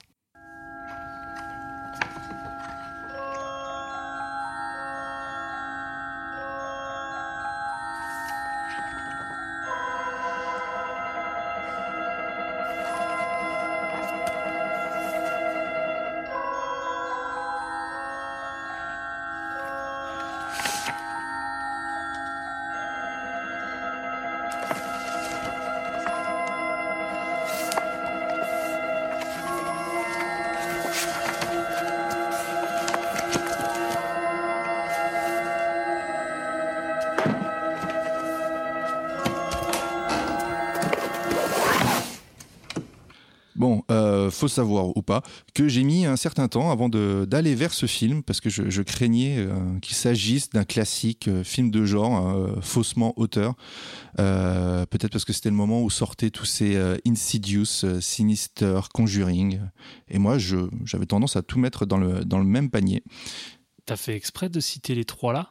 Non, pourquoi? Non, parce que, parce que je me suis dit, t'as fait exprès ou c'est un hasard? Non, c'est pas un hasard. Enfin, j'ai regardé ce qui était ressorti à ce moment-là. D'accord. Non, parce que c'est exactement les trois titres qui sont mis en avant sur la jaquette de Ah bah mon ouais. DVD. On en parlera après, mais du coup, ouais, c'est étrange là. Il se passe quelque chose d'étrange là. Et donc un beau jour, je vous le disais tout à l'heure, j'ai entendu euh, Simon Rio parler de reliques et mentionner Babadook. Et à partir de ce moment-là, j'ai fait une obsession sur Babadook Sur Simon Rio. et aussi sur Simon. Et, euh, et je suis parti en chasse euh, au Blu-ray Babadook. Donc euh, c'était il y a à peu près un an de ça. Oui, même un peu plus. Et en fait, allez savoir pourquoi. Au moment où j'ai commencé à chercher un Blu-ray de Babadook, je ne trouvais rien en dessous de 10 balles. Vraiment. Et la pince que je suis n'était pas prête à lâcher 10 balles. Voilà, je suis quand même la pince en plaqué or, c'est moi. Et j'ai attendu, j'ai attendu, j'ai attendu, j'ai attendu. Bon, effectivement, il y avait des DVD, il y avait beaucoup de DVD Wildside Vidéo qui euh, pullulaient euh, sur Vinted là, ou sur le Bon Coin. Et je voulais absolument un Blu-ray. Et, euh, et donc, j'ai persévéré, et à un moment donné, est apparu un Blu-ray Benelux. Donc le Benelux hein, qui regroupe la Belgique, le Luxembourg euh, et les Pays-Bas. Là, oui, les Pays-Bas. Donc voilà, c'est un. Très bien. Très bien pour la géographie. c'est très bien. Non, mais j'allais dire la Hollande et la Hollande, c'est une partie des Pays-Bas. La. Hollande. Euh, C'est- les personnes euh, de notre génération, euh, d'une autre génération qui disent la Hollande. Exactement. Donc cette belle édition, je l'ai eue pour euh, 5 euros, sans compter les frais de port évidemment. Et donc qu'est-ce qu'elle contient? Donc il y a le film qui est présenté dans son format d'origine en 2.35 en VOSTFR ou sous-titré néerlandais, mais aussi une VF. euh, bah voilà pour euh, les Belges francophones et puis euh, bah, pour nous, euh, les Français. Le son est en 5 points DTS HD, tout comme le Blu-ray de Relique dont tu as parlé tout à l'heure. On a quelques bonus, dont le court métrage dont est tiré le long. Voilà, ça s'appelle Monster. Ça dure une dizaine de minutes. Bon, je vous le dis comme ça, c'est disponible sur YouTube. hein. Il y a plus de 30 minutes d'interview, des B-rolls. Alors, qu'est-ce que les B-rolls? Mais qu'est-ce que les B-rolls? Euh, C'est quand une, équipe de, une autre équipe de tournage présente euh, sur le plateau, filme euh, l'envers du décor. Voilà, il y a à peu près euh, 8 minutes. C'est pas intéressant du tout. C'est un making-of. Eh ben, c'est une sorte de making of, mais vraiment, c'est en tout cas là, c'est 8 minutes qui sont exposées. C'est Pas, monté, pas monté quoi. c'est pas monté. Il y a à peu près, il y a à peu près trois séquences dans ces 8 minutes. C'est assez inintéressant, vraiment.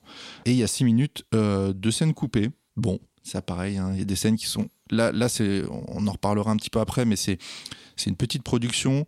Euh, elle, elle le dit pas forcément clairement, mais je pense qu'elle avait le final cut. Si ces scènes-là n'ont pas été euh, retenues, c'est qu'il y avait sûrement une raison. Donc c'est distribué par A-Film ou A-Film Benelux, donc distributeur néerlandais, euh, bon, qui semble a priori ne plus exister. Et j'ai pratiquement rien trouvé à ce sujet, ce qui est assez étonnant parce que bon, ils avaient quand même l'air d'avoir un assez gros, euh, un assez gros catalogue. En tout cas, ce que je peux vous dire, c'est que cette édition-là, elle est sortie un peu plus tard qu'en France. Euh, en France, elle est sortie en décembre 2014. Celle-ci est sortie en juin 2015. Donc voilà, la ch- l'affiche qui est présente euh, sur ce Blu-ray, je la trouve très belle. Elle est semblable à celle de l'édition française dont je vous parlerai ensuite. On y voit, euh, pour euh, vous détailler un petit peu, on y voit une mère apeurée tenir fort contre elle son enfant, le tout dans la silhouette du Babadook. On rentrera dans les détails un petit peu plus tard. Il existe donc cette édition française sortie chez Whiteside euh, Vidéo en 2014, décembre 2014. Euh, cette édition Blu-ray, elle contient un entretien exclusif avec Jennifer Kane qui dure 17 minutes, le court-métrage Monster, une interview d'Essie Davis, euh, l'actrice principale du film, de 11 minutes, euh, des entretiens avec l'équipe, la création du livre, parce qu'un livre a été spécialement créé euh, pour, euh, pour ce film. Donc euh, il y a une rencontre avec euh, Alex Juaz, euh, l'illustrateur du livre, ça dure que 4 minutes. On a également une pastille qui s'appelle euh, Décor et ça prend, ça prend 5 minutes, mais les décors sont très intéressants. On aurait pu consacrer presque, voilà, peut-être euh, beaucoup plus de temps que 6 minutes, une demi-heure, trois quarts d'heure. Enfin bref, il y a plein de choses à dire là-dessus. 3h30. Sinon, il y a une bande-annonce. Voilà. Et pour avoir récemment jeté un petit coup d'œil au prix de l'occasion, il est possible de la voir pour 5-6 euros voilà, ces derniers temps sur les sites de, de- de revente d'occasion. Euh, pour les plus radins, cette édition est disponible en DVD, trouvable très facilement à 1 euro. Ça contient, ça contient juste un petit peu moins de, de- de bonus que ce que j'ai pu vous citer. Tu vas pouvoir me confirmer parce que c'est celle que tu as. Exactement. Mais en fait, j'étais juste en train de regarder ton édition du coup d'import, Benelux, et la mienne. Et déjà, on peut voir l'importance, euh, on va dire, euh, des, des festivals. Parce que il a cartonné à Gérardmer, ce film. Oui, T'en parleras. Oui, oui, euh, j'en parlerai pas, mais ils en, ils ils parlent pas du tout sur, euh, sur mon édition. En revanche, ils mettent en avant Sundance, Ben, euh, sa effectivement, sélection à sur, Sundance. sur ma jaquette, du coup, il y a Sundance et Gérardmer où il a glané, euh, bah, du coup, si t'en parles pas, je vais le dire tout de suite, le prix du jury, le prix du public, le prix de la presse et le prix du jury jeune. Donc, quand même, il a, il a cartonné en Oui, 2000 oui, carrément. ouais. Cartonné Gérardmer 2014 et elle n'est pas présente sur ton édition Benelux. D'ailleurs aussi il y a euh, la, la, c'est la, la phrase d'accroche qui, qui se barre où il y a juste écrit euh, sur la tienne bah, de la réalisatrice Jennifer Kent et moi c'est écrit si vous le voyez il est déjà trop tard. Peut-être parce qu'il n'a pas été sélectionné au bif et du coup, euh, je fous la gueule. Quoi. Oh les salauds Alors, pour les plus riches, parce que je sais qu'il y a des gens riches qui nous écoutent. Ou, Bah, pour- moi. ou alors les plus chanceux, oui, c'est vrai. Ben, c'est pour toi, écoute-moi bien. En 2021, il y a l'éditeur britannique Second Sight Film qui a sorti une édition, une très belle édition limitée 4K UHD Blu-ray. Donc c'est un super coffret qui comprend, qui comprend tout un tas de nouvelles choses comme un commentaire audio, de nouvelles interviews, un making-of, un livret de 150 pages et six cartes collector. Malheureusement, c'est épuisé. Et avec le, baba- le livre Babadook. Non, pas avec le Ah, livre. Babadook, mais je, je vais y venir. C'est épuisé, ça se revend à plus de 200 euros sur les sites d'occasion. Mais si vous êtes féru de 4K, ce même éditeur l'a sorti en édition simple, entre guillemets, hein, mais tout de même avec beaucoup de, de, de- de bonus, et ça vaut 23 livres. J'ai pas fait la, la conversion, maître. Oh, 26 euros Voilà, c'est region free, euh, c'est-à-dire que vous pouvez le lire euh, n'importe où, sur n'importe quel lecteur, il n'y a aucun souci. Donc pour le 4K, euh, sinon c'est régi- région, région B pour le Blu-ray. Pour en finir avec ce que j'ai à vous vendre, euh, là je m'adresse aux fans hardcore. Tu viens de l'évoquer, il existe un livre pop-up comme celui qui est visible dans le film. Trop bien. Ouais, Ah, trop bien. Il fait bader. Il, mais fait trop ba- bien. il est, il est magnifique. Les illustrations sont d'Alexandre euh, Juas, euh, j'en ai parlé un petit peu plus tôt, et l'œuvre plastique de Simon Harispe. Par contre, ça a été sold out dans les semaines euh, de sa création. Enfin, ensuite, à partir du moment où ça a été mis en vente, ça a été sold out. On est d'accord que ce bouquin, c'est pour les adultes. Ah, c'est clairement pas un bouquin pour enfants.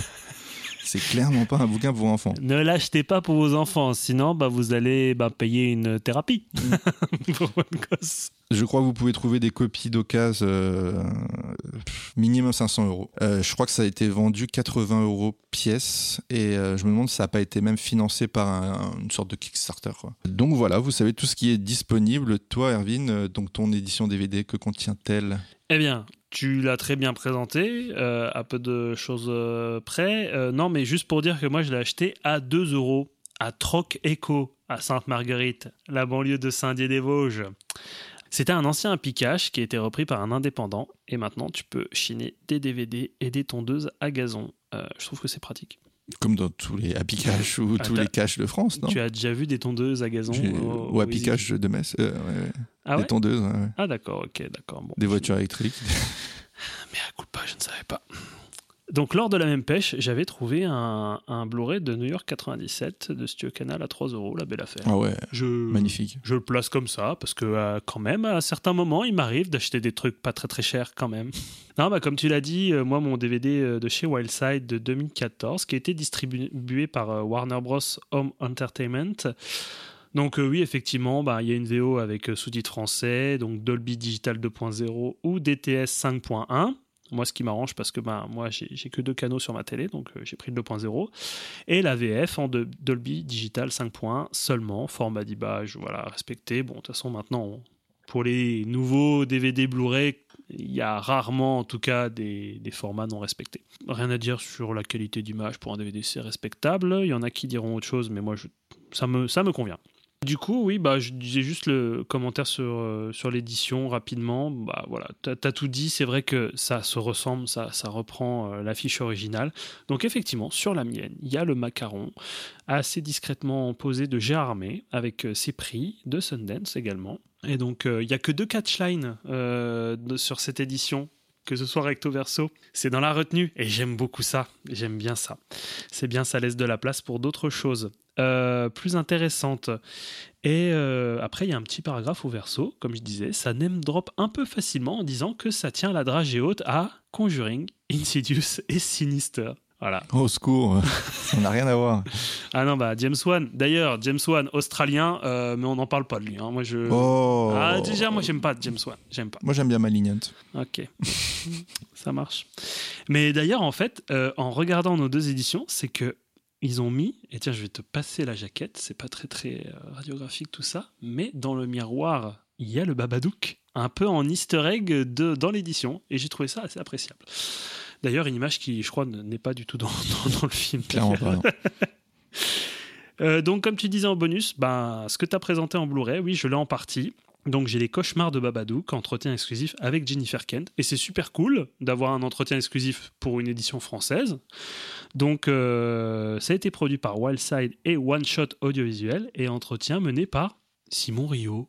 Bah, euh, C'est incroyable ça, mais je le savais même pas en plus. c'est incroyable ça. Non, mais en tout cas, c'est un, très très bon entretien. Bah, ce que je peux dire en tout cas, c'est que elle revient sur son parcours. Donc, c'est une comédienne à la base qui est devenue assistante euh, de Lars von Trier sur Dogville.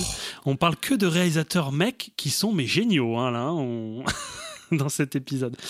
Et elle parle de la euh, jeunesse de, de Babadook. Donc, bon, ben. Elle évoque les thématiques du film, je ne vais pas rentrer dans le détail, tu vas le faire. Et son travail de cinéaste, d'ailleurs, travaille en profondeur sur la caractérisation des personnages. Elle a une vision, en tout cas, assez précise euh, du cinéma, de la narration et des représentations. C'est présent parce que pour moi, je trouve que c'est pas un entretien euh, promotionnel euh, fait à la va-vite. C'est vraiment, c'est pas bidon, quoi. C'est vraiment très intéressant. Euh, ben, écoute, la petite pastille sur la création du livre, c'est intéressant, mais ça reste, ça dure 4 minutes. C'est pas... On sent que Alex Juaz, il est pas très à l'aise devant la caméra, hein, on va dire ça. Effectivement, il y a aussi euh, dans mon édition le court métrage Monster. Blackout aurait pu s'en inspirer pour euh, Relic. Une petite balle perdue comme ça au passage.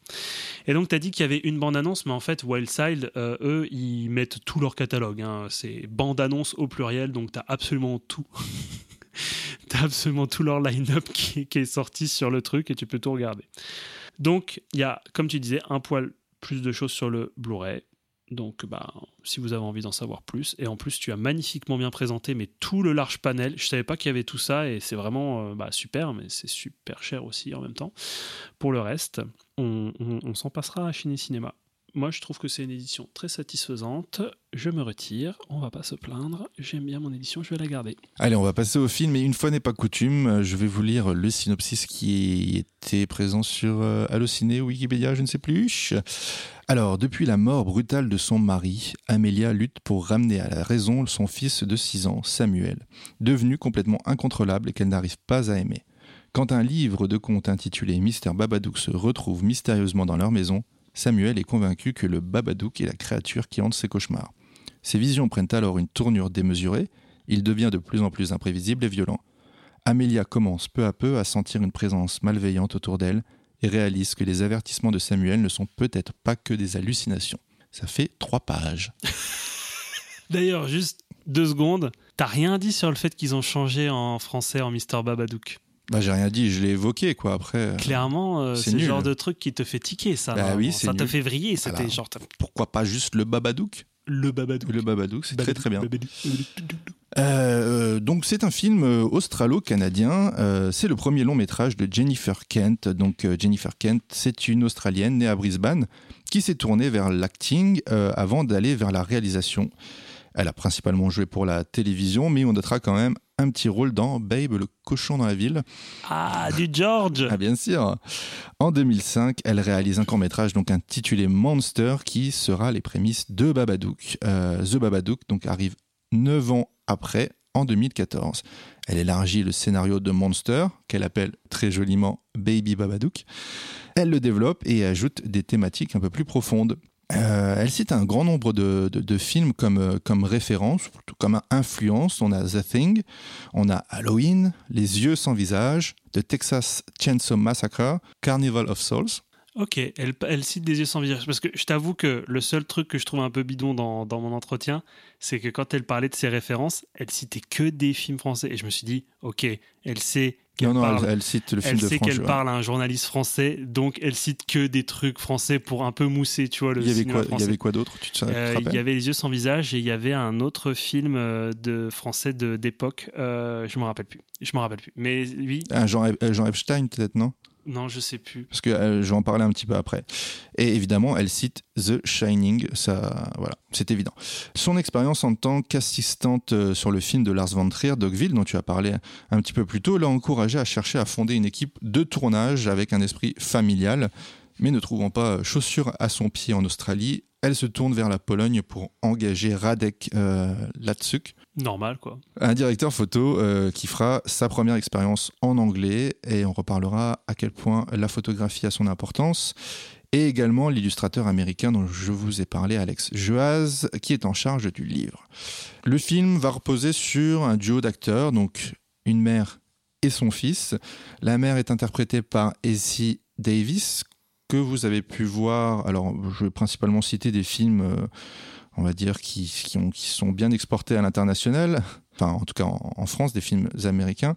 Matrix Reloaded, Matrix Revolution. Bah, les, les deux euh, dans laquelle Robin euh, Oui. Devlin euh, a joué. Oui, tout à fait.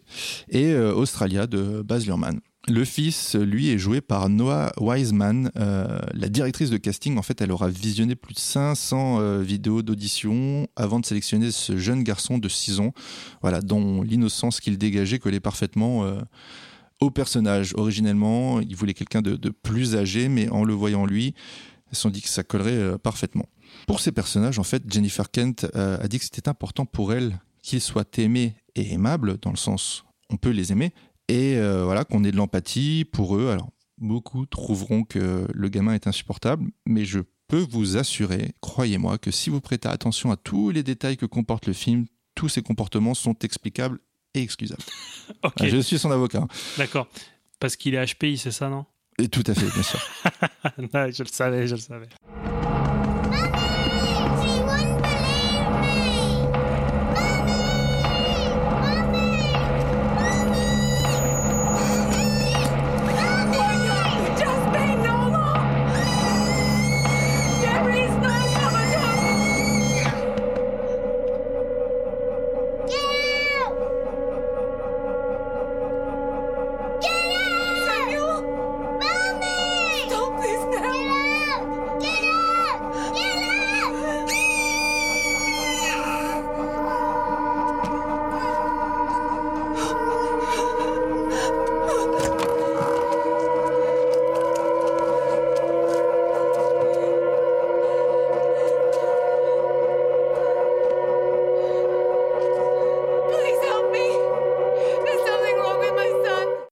Parlons un petit peu du, du, film. À nouveau, hein, pour briller en société, qu'est-ce que vous allez pouvoir sortir? Vous allez pouvoir dire que Babadook, en hébreu, ça signifie It's coming for sure. C'est sûr qu'il va venir. Mais c'est aussi, c'est aussi l'anagramme de A Bad Book. Ah, ah. Waouh Po, po, po. Ah, Intéressant, hein Ah ben moi je suis mauvais aux chiffres aux lettres parce que j'aurais pas trouvé hein. Euh, L'écriture du scénario, elle a démarré donc en, 2019, euh, en 2009, pardon, et Jennifer Kent explique qu'elle a cherché à parler du fait de combattre nos démons intérieurs, de la peur de devenir dingue, mais aussi comment la parentalité peut être vécue. Donc, euh, à ce sujet, l'année de sa sortie, Kent se défend en disant que- qu'elle ne cherche en aucun cas à dire que tous les parents veulent, à un moment donné, tuer leur progéniture. non, mais c'est vrai, elle, elle- Je tiens à souligner. c'est des reproches qui lui ont été faits. Euh, mais que voilà, beaucoup de femmes souffrent, que la maternité est tout sauf quelque chose euh, de parfait pour personne. Et c'est là qu'à mon sens, un bon nombre de, spectateurs passent à côté du film, parce que si vous allez voir les critiques, et même des critiques de, grands journalistes, euh, beaucoup en fait euh, dénoncent un film as- assez médiocre, alors et dans sa réalisation et dans ses thématiques, alors que moi je trouve que c'est d'une profondeur et d'une subtilité rarement, rarement égalée. Parce qu'en fait, si, on vient euh, si on vient y chercher, en fait, si en regardant euh, The Babadook, euh, on vient y chercher un pur film de genre, du fantastique, clairement, on risque d'être déçu. En revanche, si l'on sait qu'on est devant un drame familial, que l'horreur n'est qu'une matérialisation, là aussi, comme dans Relique, d'un état mental, on ne peut qu'apprécier le travail de Jennifer Kent. Alors vous le comprendrez, parce que vous êtes des êtres très intelligents, que l'on n'est effectivement pas devant un film avec un esprit maléfique qui nuit aux habitants de la maison. Non, non, non, pas du tout. Euh, ici, l'horreur vient d'un traumatisme vécu sept ans plus tôt. Alors, attention, ce n'est pas du spoil. On le, sait très très vite dans le film. Donc, lorsqu'Amelia euh, se faisait conduire à l'hôpital par Oscar, donc son mari, pour qu'elle accouche, un accident survient. Donc, le mari décède lors de cet accident. L'enfant, Samuel, euh, naît dans la foulée. Et voilà, quel poids pour cet enfant et quelle perte et chagrin pour cette jeune mère? Je n'en dirai pas plus. Vous découvrirez la suite, euh, la suite vous-même. Et donc, tout ce qui va suivre sera le fruit d'un mal-être profond, d'une incompréhension, d'une injustice, mais aussi d'une certaine non-verbalisation. On ne parle pas du père, on ne fête pas l'anniversaire de Samuel, parce que vous l'aurez deviné, c'est aussi la date anniversaire de la mort de son père.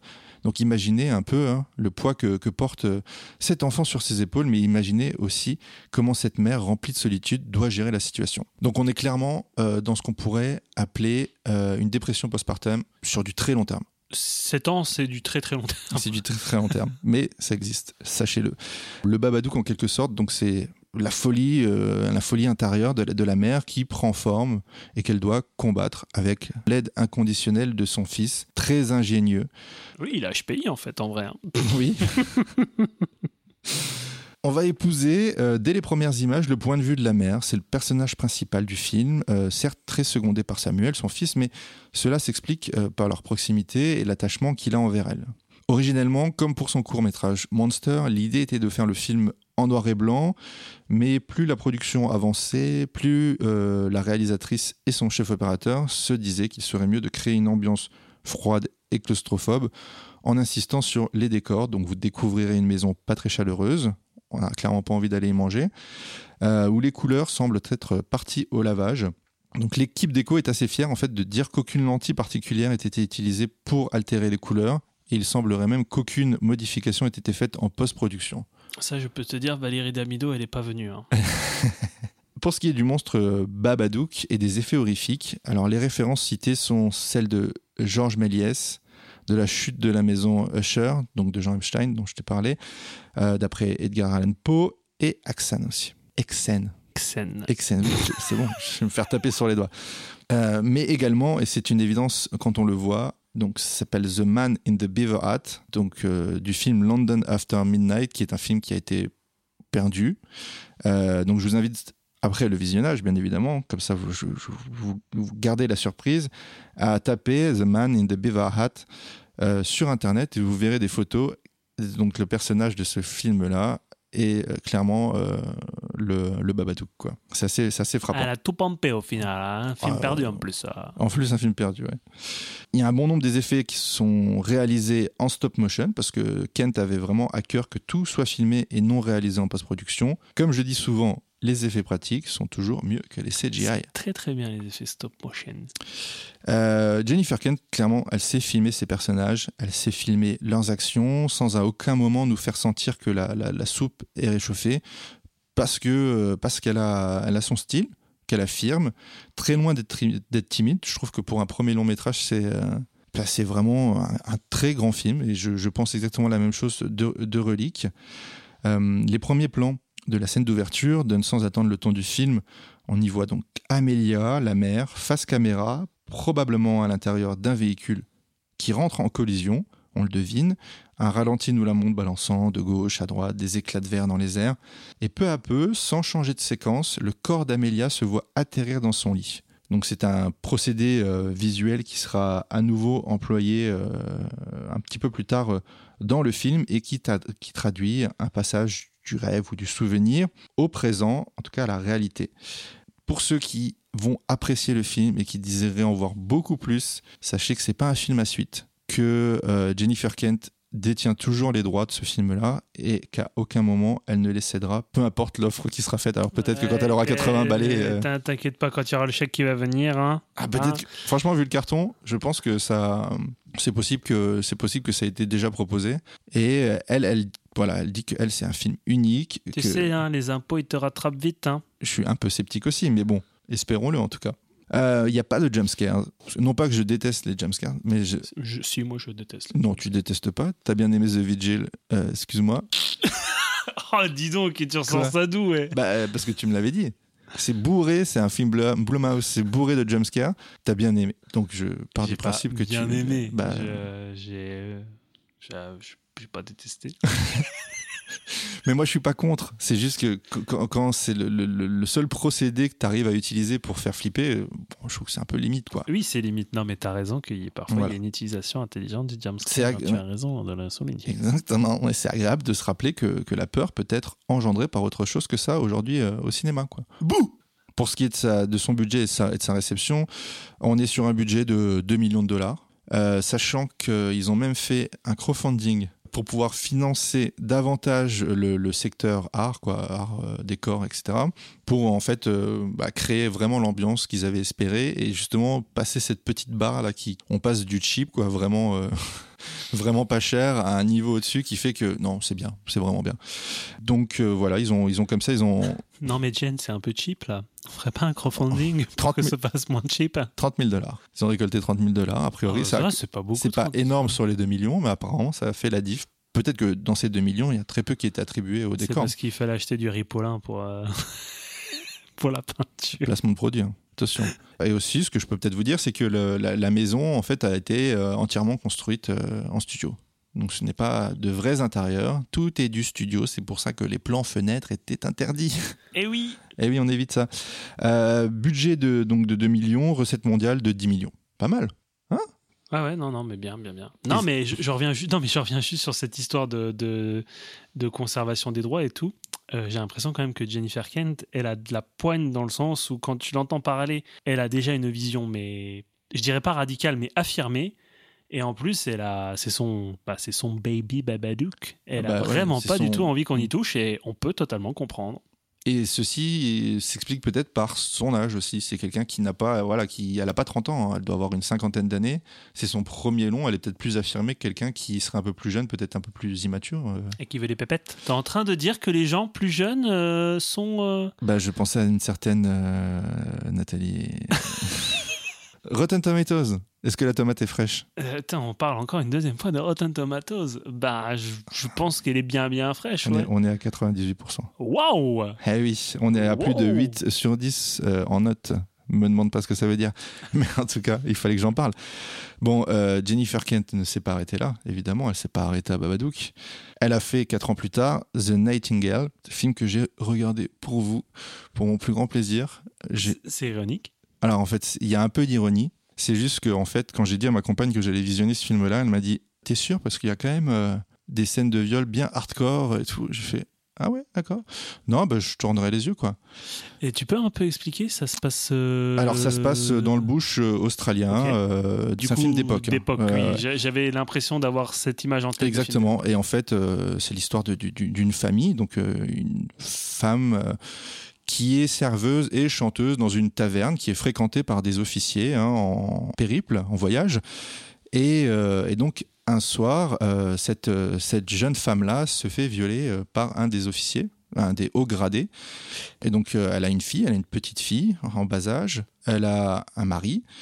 Et, euh, et le mari, ayant eu vent de cette histoire, euh, donc elle s'est légèrement, oui, elle s'est, confiée. Le mari décide d'aller voir l'officier et de régler un peu, un peu ses comptes. Je vous spoil le début parce que en fait c'est tellement violent que je préfère vous prévenir. Le mari se fait buter sous les yeux. sur un trigger warning, ouais. Ouais, le, le mari se fait buter sous, sous- sous les yeux de, de la, de la jeune fille, qui est en train de se faire violer. Le bébé hurle, mais pour le faire taire, il l'éclate contre le mur. Et donc, en fait, tout le reste du film, on est sur euh, plus de deux heures de film, donc ça, c'est peut-être le premier quart d'heure. Donc, tout le reste du film, c'est cette femme qui décide de retrouver ses officiers, cet officier et cette troupe, et de mettre fin à leur jour. Et pour ça, en fait, elle va s'entourer d'un aborigène. Et donc là, il y aura une confrontation en fait de, de- des cultures entre ce que lui il se qualifie d'homme noir et elle de femme blanche. Donc il y a ce choc des cultures, mais ils vont devoir quand même euh, rester soudés parce qu'elle va, elle va le payer en fait pour traverser le bush australien et aller sur les traces de, de, de cette, euh, de cette équipe euh, afin de les retrouver. Donc clairement, c'est visuellement c'est très intéressant, historiquement c'est très intéressant, enfin le scénario est très intéressant également. Mais c'est dur. Vraiment, c'est pas, c'est pas donné à tout le monde, je pense, de, de, de voir ça. Eh, la Jen, euh, dis donc, elle envoie du bois. Ah ouais, ouais, ouais. Non, mais euh, Babadook à côté, c'est euh, c'est Winnie l'ourson, quoi. Vraiment. hein. Bon, euh, donc ça, c'était pour The Nightingale en 2018. Et en 2022, on notera qu'elle a réalisé un épisode, euh, l'épisode 1 peut-être, je sais plus, du cabinet de curiosité de Guillermo del Toro. Elle a écrit et réalisé un épisode. Et sinon, je voulais finir en vous invitant, euh, parce que on- À manger voilà, à manger, venez chez moi, au 34. Euh, non, en vous invitant à peut-être prolonger le plaisir en regardant, en re-regardant Shining ou en, en- ou en découvrant Shining, mais aussi peut-être en vous penchant vers euh, ce qu'on qualifie, alors moi j'aime pas ce terme-là trop, mais je vais l'employer parce que ça parlera à, à du monde, de d'elevated horror, en vous penchant euh, sur le cinéma d'Ari Aster, avec évidemment Hérédité, et dans un autre registre un petit peu plus éloigné, Midsommar, voilà. Tu m'enlèves le pen de la bouche. Eh ben, tant mieux, je te le rends. non, allez, je termine vraiment là-dessus. Je vais terminer sur une citation de William Friedkin. Oh, mais t'as trop deux obsessions dans la vie. Simon Rio ou William Friedkin. qui a dit qu'il n'avait jamais vu un film aussi terrifiant que The Babadook. D'accord. Et puis il a redit la même chose en 2015 pour un autre film. Non, après, Oh, la- Chaque année, il y va de ça. C'est le film le plus terrifiant que j'ai vu depuis. euh, c'est tout, vous avez terminé? Vous n'êtes pas obligé de cracher à tout va sur William Friedkin. Billy, laissez Billy tranquille. Je suis obligé de. Je suis obligé de dormir.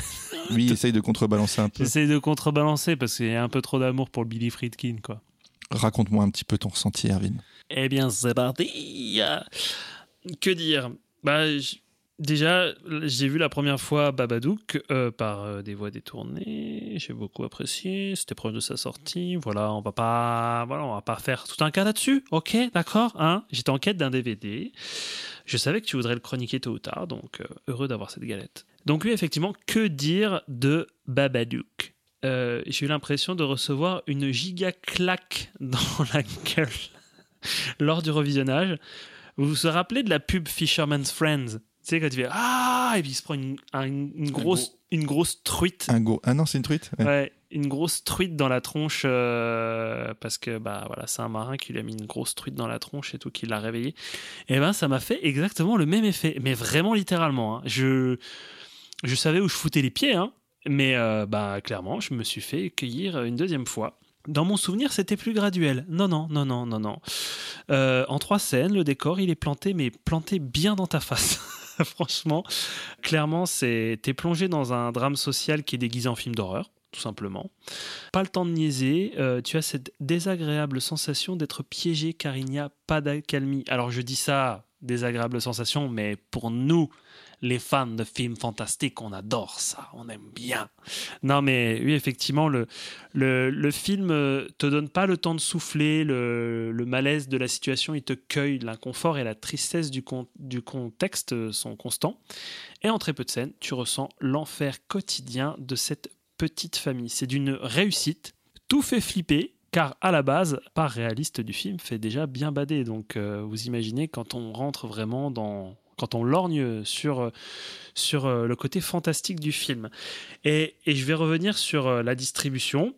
Première force de ce film, effectivement, c'est bah, du coup le duo, le principal duo de, de- comédiens. Donc AC Davis et le jeune Noah Wiseman. Wiseman, Wiseman, je sais pas, c'est peut-être le fils d'Ariel Wiseman, euh, présentateur télé, je sais pas. Euh, D'ailleurs, AC Davis, pour les personnes qui nous écoutent mais qui aiment bien France 3, sachez que AC Davis a joué dans la série Miss Fisher Enquête. Voilà, c'est un, Gros carton d'audience euh, pour France 3. C'est une des séries phares de France 3. Et elle a joué aussi dans Assassin's Creed euh, de Justin Kurzel, qui est son compagnon à la ville, qui n'est pas l'un des meilleurs films de Justin Kurzel, je pense, Ah, sans l'avoir vu. Bref, mais oui, première force du film, c'est l'intensité de, des interprétations de ces deux comédiens. Jessie Davis dans le rôle d'une mère qui est totalement dépassée par les événements et son fils turbulent. Euh, elle est au bord du gouffre. Elle a vraiment, on a vraiment l'impression en fait que l'actrice elle a pas dormi depuis 15 jours. Euh, je pense que Jennifer Kent elle a dit écoute, tu vas pas dormir et après je vais te filmer. Est-ce que tu es d'accord? Clairement, mais as l'impression qu'elle est vraiment mais Ouais. C'est quelqu'un qui n'a pas de temps pour elle, donc euh, Ah oui, non, mais- clairement, elle n'a pas le temps de se euh, par son le matin. Ouais, par son personnage et clairement, mais elle fait peine à voir cette pauvre, euh, cette pauvre femme en fait qui, qui est dépassée par absolument tout. Et effectivement, ben son enfant euh, n'est pas simple, son quotidien n'est pas simple parce que bon ben au-delà du fils, il n'y a pas que, que ça. Hein, c'est pas, ça ne tourne pas que autour de son fils, même si un peu quand même. Mais déjà, son boulot n'est pas très stimulant. Euh, Oh, la partie de bingo est quand même plutôt bien rythmée. bah en fait, on, on sent qu'elle a envie de s'extirper de, de, de ce côté un peu euh, voilà euh, misérable de son de, de, de sa vie quotidienne. En tout cas, ce, ce mal-être qu'elle en essayant d'apporter une petite touche d'humour dans son dans son quotidien euh, Une petite touche ouais, d'humour ou de plaisir, De euh, mais toujours rattrapé par la réalité. quoi. toujours rattrapé par euh, la réalité oui, des choses effectivement qui, qui l'entourent. Le gamin. Alors moi, je vais dire juste c'est Damien 2.0. je me demande comment ils ont géré sa, direction euh, d'acteur à ce gamin parce que clairement, il tape de ses crises. Moi, ça m'a mis tellement dans le mal. Et on en parlait en off. C'est pas que le gamin, il est insupportable. C'est pas ça que je dirais, mais c'est juste que son jeu est rendu mais tellement mais intense mais clairement mais moi il m'a foutu mais trop mal quoi. Quand il tape des crises dans la bagnole dans la maison quand il vient dans, dans la chambre de sa mère et tout oh, il m'a il m'a foutu mais une de ces pressions je me suis senti trop mal. Et c'est en partie euh, oui effectivement ça qui quand je disais que j'ai l'impression d'être un peu piégé c'est c'est en partie par ce gamin qui joue extrêmement bien. Euh, alors moi je trouve qu'il a vraiment un physique assez particulier un teint blafard et tout. Il il y a des moments où il fait vraiment peur. hein. On se dit, il a l'antéchrist en lui, ce gamin. Alors que oui, je, te concède qu'effectivement, euh, si on fait attention, oui, effectivement, c'est un gamin euh, qui euh, a des, des problèmes, mais c'est pas de sa faute. Et donc, euh, oui, effectivement, il y a tout un contexte qui fait que ben voilà, ça se passe pas bien dans sa vie parce que ben déjà sa vie elle a mal commencé dès son premier jour. Ça très clairement, on peut pas lui retirer ça. Donc voilà, je pourrais dire qu'il est génialement insupportable. C'est un petit film d'horreur dans un très grand film d'horreur. Voilà. Non, bah écoute, t'as tout dit pour euh, la mise en scène. Je n'ai pas, pas, pas grand chose à ajouter outre le fait que j'adhère à la proposition. Beaucoup d'effets chouettes euh, qui te font entrer dans, cette vie euh, cauchemardesque, du coup, de cette petite famille bien tronquée. Quelqu'un qui a tout compris en ne montrant pas tout, en jouant sur le hors-champ et en misant sur les détails en arrière-plan. Une horreur euh, bien plus latente et diffuse, comme je disais, à la Flanagan. Encore une fois, on en recite. euh, Je crois qu'on on a compris qu'on aimait bien Oui, Mike Flanagan. Euh, je pense qu'on en parlera un jour de Mike. hein. je je l'annonce. D'accord. Voilà. Très bien, merci, je suis donc, prévenu. Quand je te disais que tu m'avais enlevé le pain de la bouche, effectivement, c'est une horreur qui me fait penser aussi à la Harry Astor, bien crue, bien dans ta face, euh, qui te. Comme ça, quoi. Voilà, j'espère que les gens ils entendront bien assez fort. Mais effectivement, c'est c'est comme un poteau dans ta face. Toujours avec, toujours avec la, la famille au centre de, de cette horreur. Quoi. Effectivement. Et donc, euh, ouais, pour la photographie, belle gestion de la lumière et des ombres en intérieur. Alors, les extérieurs, on dirait que la, la photo est, est trop claire, ou limite aveuglant, et je sais pas si c'est fait exprès en fait. Je pense que c'est pour contraster avec euh, le, le- le Ouais. côté sombre euh, de- la maison. ouais. Et je vais m'arrêter un petit peu sur le, le décor et, et- et les costumes. Donc, euh, quand j'ai dit que c'était un drame social qui était déguisé en film d'horreur, ça passe surtout par les décors. Tu, tu as magnifiquement bien décrit tout ça, euh, de la construction au ressenti euh, qu'on peut avoir. La maison est très stylisée et paraît euh, irréaliste à certains égards. Il y a indéniablement une inspiration du cinéma expressionniste, un peu dans la veine. Alors, je savais pas si je devais le dire ou pas, mais ça m'a fait penser un peu dans une veine Burton, mais par touche, minuscule touche. mais juste parce que Burton, en fait, s'est beaucoup inspiré des mêmes inspirations que Jennifer Kent. Mhm. Euh, je pense pas qu'elle s'est dit ah ouais non mais Tim Burton euh, ouais non c'est une inspiration principale. Euh, Non c'est juste qu'en fait ça m'a fait vraiment penser à à ses premiers films à Burton, oui, ce- ce- ces, ces côtés euh, décors en, en papier mâché, tu sais, genre vraiment là, on dirait vraiment une maison de papier. Franchement, t'as l'impression que c'est, c'est- c'est- je sais pas, c'est une maison de poupée ultra glauque. C'est l'impression que ça me donne en tout cas. Bah, Il y, a- il y a un effet carton-pâte, mais assumé. Ouais. Quoi. C'est ça. Les murs, ils semblent être de la même matière que le livre pop-up. non, mais franchement, c'est pas une blague. hein, c'est- Ça m'a fait penser un petit peu à ça, quoi. Et bon, le Babadook. Difficile de créer un boogeyman effrayant de nos jours, je trouve. Et pour le coup, euh, c'est réussi. Même s'il a des formes diverses, pas tout le temps la même forme, pas tout le temps la même tête et tout. Bref, c'est, je vais pas m'étendre, c'est une chouette DA. Et euh, pour, euh, pour la musique et les ambiances sonores, euh, effectivement, comme Relic, ça joue sur des ambiances sonores très réussies, mais là, je l'annonçais plus tôt, il y a un vrai thème avec des variations qui accrochent et qui fout les poils. On a mis la musique avant de, de lancer l'enregistrement de, de l'épisode, et clairement, le thème, moi, me fait, me fait peur. C'est bah, rare, c'est rare un thème comme ça qui fout autant les poils sur quelques notes comme ça. Moi, je voulais juste intervenir sur la classification du film. Le film, il est interdit au moins de 12 ans. Euh, pour moi, c'est à débattre parce que par le langage et les situations, tu as des moments mais super durs à voir et surtout à entendre. Euh, ça touche certains tabous. Donc, quand tu disais quand la mère insulte son fils, le blesse oralement à deux doigts de la maltraitance par négligence ou pire, dans le ton, ça m'a fait penser à, à l'exorciste. Ah bah tiens, bah Billy, qu'est-ce qu'il fait là, Billy? Il est toujours là. non, mais ça m'a fait penser à l'exorciste, euh, bien que je suis pas fan du film, mais c'est une situation peu commune où en fait, alors c'est pas dans l'exo- c'est pas ça qui m'a fait penser à l'exorciste, mais plutôt dans ce ton comme ça très cru. Euh, mais c'est une situation qui nous dérange un peu, je pense, parce que c'est peu commun de voir que la mère se retourne contre son enfant et n'est plus une figure maternelle qui est censée protéger, rassurer, amener de la rationalité ou de l'équilibre à son enfant. Là, on est totalement, euh, à un moment donné, dans l'extrême inverse. Et je pense que c'est ça qui a perturbé les gens. C'est que, ben, clairement, ben, c'était pas une maman, euh, voilà, euh, comme on en voit dans plein de films consensuels et tout, quoi. La, la manière dont est représentée la mère, euh, franchement, ça m'a fait penser à ces films des années euh, 70 où, clairement, c'est pas que c'est border, mais c'est tellement cru, il y a une liberté de, de ton, je sais pas, c'est la manière dont elle profère des injures à son enfant à un moment donné, mais moi j'étais, mais c'est d'une violence, ça m'a ça m'a vraiment touché.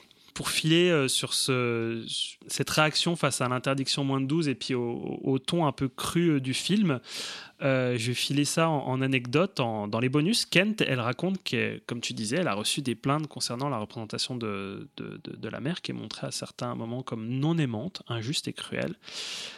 Mais c'est ce qui rend donc Babadook pour moi percutant sans tomber dans l'outrancier. Toi, tu as donné euh, pas mal d'inspiration. Elle dit s'être inspirée de, de l'horreur domestique à la Polanski dans l'interview. Oui, oui, c'est vrai qu'elle en parle. Ouais. Et euh, clairement, c'est réussi, car c'est un film du niveau des, des classiques du genre. Moi, je, je le mets, oui, au même niveau que des films, je sais pas, moi, un film qui m'avait mais foutu. Moi, je- personnellement, je sais pas si on en avait déjà parlé, le film qui m'a fait le plus peur dans ma vie, C'est le locataire. c'est le locataire. Désolé, je suis peut-être dans la redite, mais eh ben, on est peut-être dans le, on est peut-être en tout cas dans cette veine-là. Putain, ça me fait chier de parler de Polanski pour une deuxième fois. Euh, mais bref, oui, c'est elle qui le cite. Donc, euh, c'est effectivement, on est, si on parle d'horreur domestique, là, on est vraiment en plein dedans. Si je peux juste compléter par rapport à la classification, euh, Benelux, c'est moins de 16. hein. Ah bah, écoute, ils ont raison. Oui, parce que c'est vrai, je vois le, le, le 16, bah, ils ont raison. Moi, je pense que je le mettrais plus en 16 parce que c'est lourd, c'est lourd, Mm. c'est lourd. Voilà. Ouh, hi. je ressens encore euh, certaines émotions. Euh, bah non, bah pour terminer, moi, juste euh, nous féliciter. Voilà. On le fait pas souvent. on le fait pas souvent. Non, mais je nous félicite parce que c'est un bon choix éditorial, car c'est deux films de genre australien, mais au-delà de ça, c'est deux films qui veulent parler de drames familiaux par le prisme de l'horreur et euh, de l'épouvante, et qui ont une même visée, apprendre à vivre avec les blessures et les traumas. Et je pense que ces deux films, en fait, se rejoignent sur cette même thématique. Je sais pas si tu es d'accord avec moi. Je suis entièrement d'accord avec toi. Et, euh, et je vais à nouveau citer ma compagne qui, en voyant Relique, euh, et, et justement à, la fin de, de, Relique, en tout cas dans, cette, dans ce dernière séquence de Relique, m'a dit Mais attends, qui est-ce qui a écrit ce film-là? Et euh, elle me dit Est-ce que c'est une femme? Je lui dis Ouais, c'est une femme. Celle qui l'a réalisé aussi Ouais, c'est une femme. Bah, ça se voit. Voilà, parce que c'est- sûrement pas quelque chose que- qu'un homme aurait pu apporter en fait au cinéma de genre. Et ça, je trouve que c'est voilà, c'est pas réducteur justement. C'est l'idée c'est de dire que en gros, ça n'existerait pas si euh, Bah, surtout qu'on part sur des personnages principaux qui sont exclusivement féminins. en Exactement. et, et même aussi, si euh, euh, et même si par exemple Jennifer Kent n'a pas d'enfant et que et qu'on a pu également lui reprocher que bah, que elle savait pas de quoi elle parlait. Euh, Ce qui est un peu facile. Hein, oui, c'est un peu Ouais. facile. C'est un peu facile parce que pour la petite histoire, en fait, elle, euh, quand elle a fait Monster, euh, elle s'est inspirée d'une amie qui avait un enfant qui voyait des monstres. Et elle a voulu pousser le truc un peu à l'extrême, en fait. Et donc à partir de là, euh, elle a complètement transformé en fait son, son projet. Donc en transformant juste cette histoire de monstre qui était un monstre véritable dans Monster.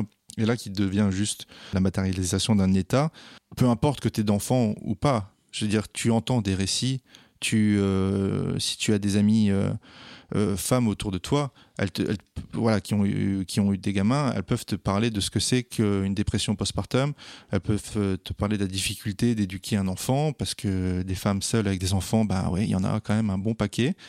Donc, pas nécessaire d'en avoir soi-même pour, pour en parler, je trouve. Bah, très bien. Euh, je pense qu'on va pouvoir euh, commencer à, clôturer gentiment cette émission, mais peut-être pour euh, donner quelque chose. on a pour l'habitude de dire pour ouvrir un peu plus large, mais là, effectivement, on va ouvrir au large parce que c'est une émission spéciale cinéma australien. Et moi, je, bah voilà, je, je pense que c'était important aussi de parler euh, de ce cinéma de genre australien, donc via ces deux films, qui est très réjouissant, ce cinéma, euh, mais juste en fait peut-être parler d'autres cinéastes qu'on aime beaucoup. Andrew Dominique, par exemple? Bah, bien sûr, bien sûr, on a parlé déjà de Andrew Dominique, mais oui, c'est nombreux cinéastes très prometteurs et très prometteuses. Effectivement, bah, Andrew Dominique, euh, j'ai aussi parlé de David Michaud, la jument de Michaud et son petit poulain.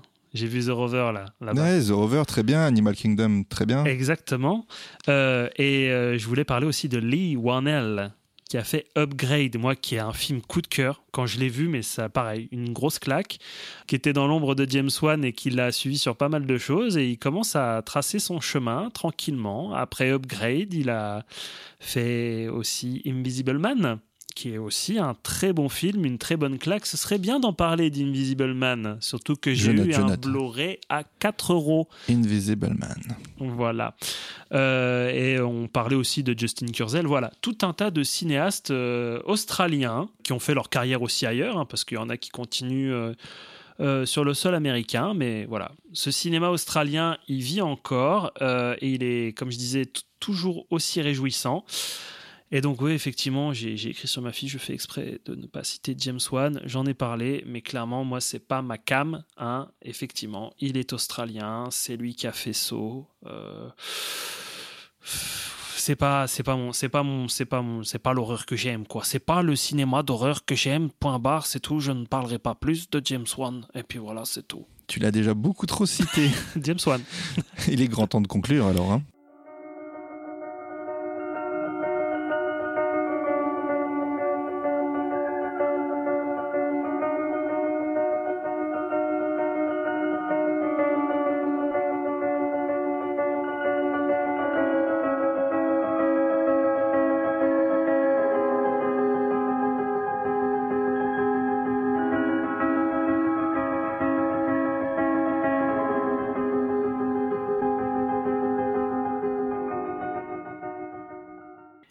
Qui dit épisode spécial cinéma australien, DVD à gagner d'un film australien.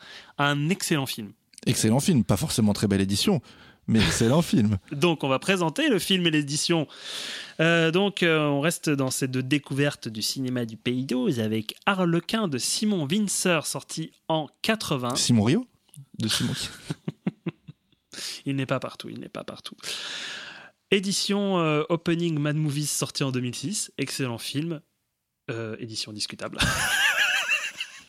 Sachez Écoutez- que si vous avez envie de découvrir Harlequin, C'est une belle le- manière de le découvrir. Ensuite, vous aurez la possibilité d'acheter une belle édition Rémini. voilà, exactement, l'édition Rémini qui est, euh, qui est, qui est vraiment euh, super sympa. Mais bon, si vous connaissez pas, eh ben, gagnez ce DVD et puis euh, après, achetez, euh, achetez une belle galette. Alors, j'espère que Kant, pour, pour rendre hommage à ce beau pays qu'est l'Australie, tu vas nous siffler soit du Nick Cave, soit du Kylie Minogue ou alors du Tina Arena. Mais quel enfer Je ne ferai pas ça. Allez, siffle mon troubadour. Eh ben non.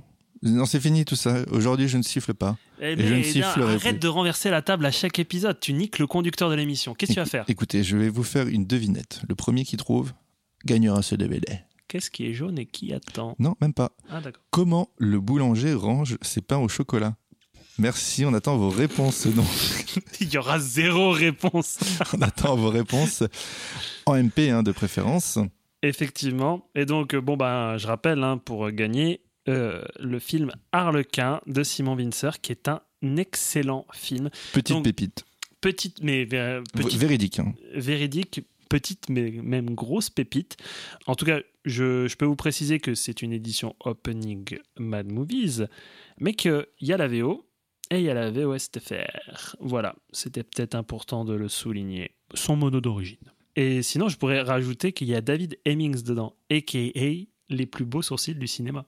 Eh bien, écoutez, c'en est fini euh, pour euh, cet épisode de janvier euh, sur le cinéma australien. En tout cas, pour vous dire que on vous souhaite encore une bonne année et que vous pouvez nous suivre sur tous les agrégateurs de podcasts. Quentin, tu peux nous les citer, s'il te plaît? Google Podcast, Podcast Addict, Apple Podcast, Chrome. euh, non, pas Chromecast.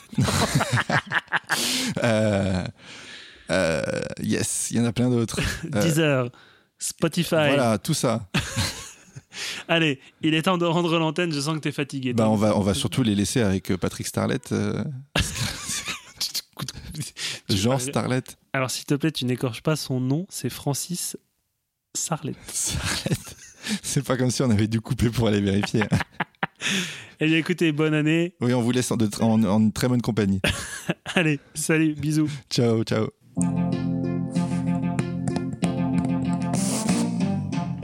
Je vous souhaite, je vous souhaite une bonne, bonne, une bonne année. Je vous souhaite, vous souhaite souhaite, vous souhaite une bonne, année. Né, né, né, né, né, né, né, né. Je vous souhaite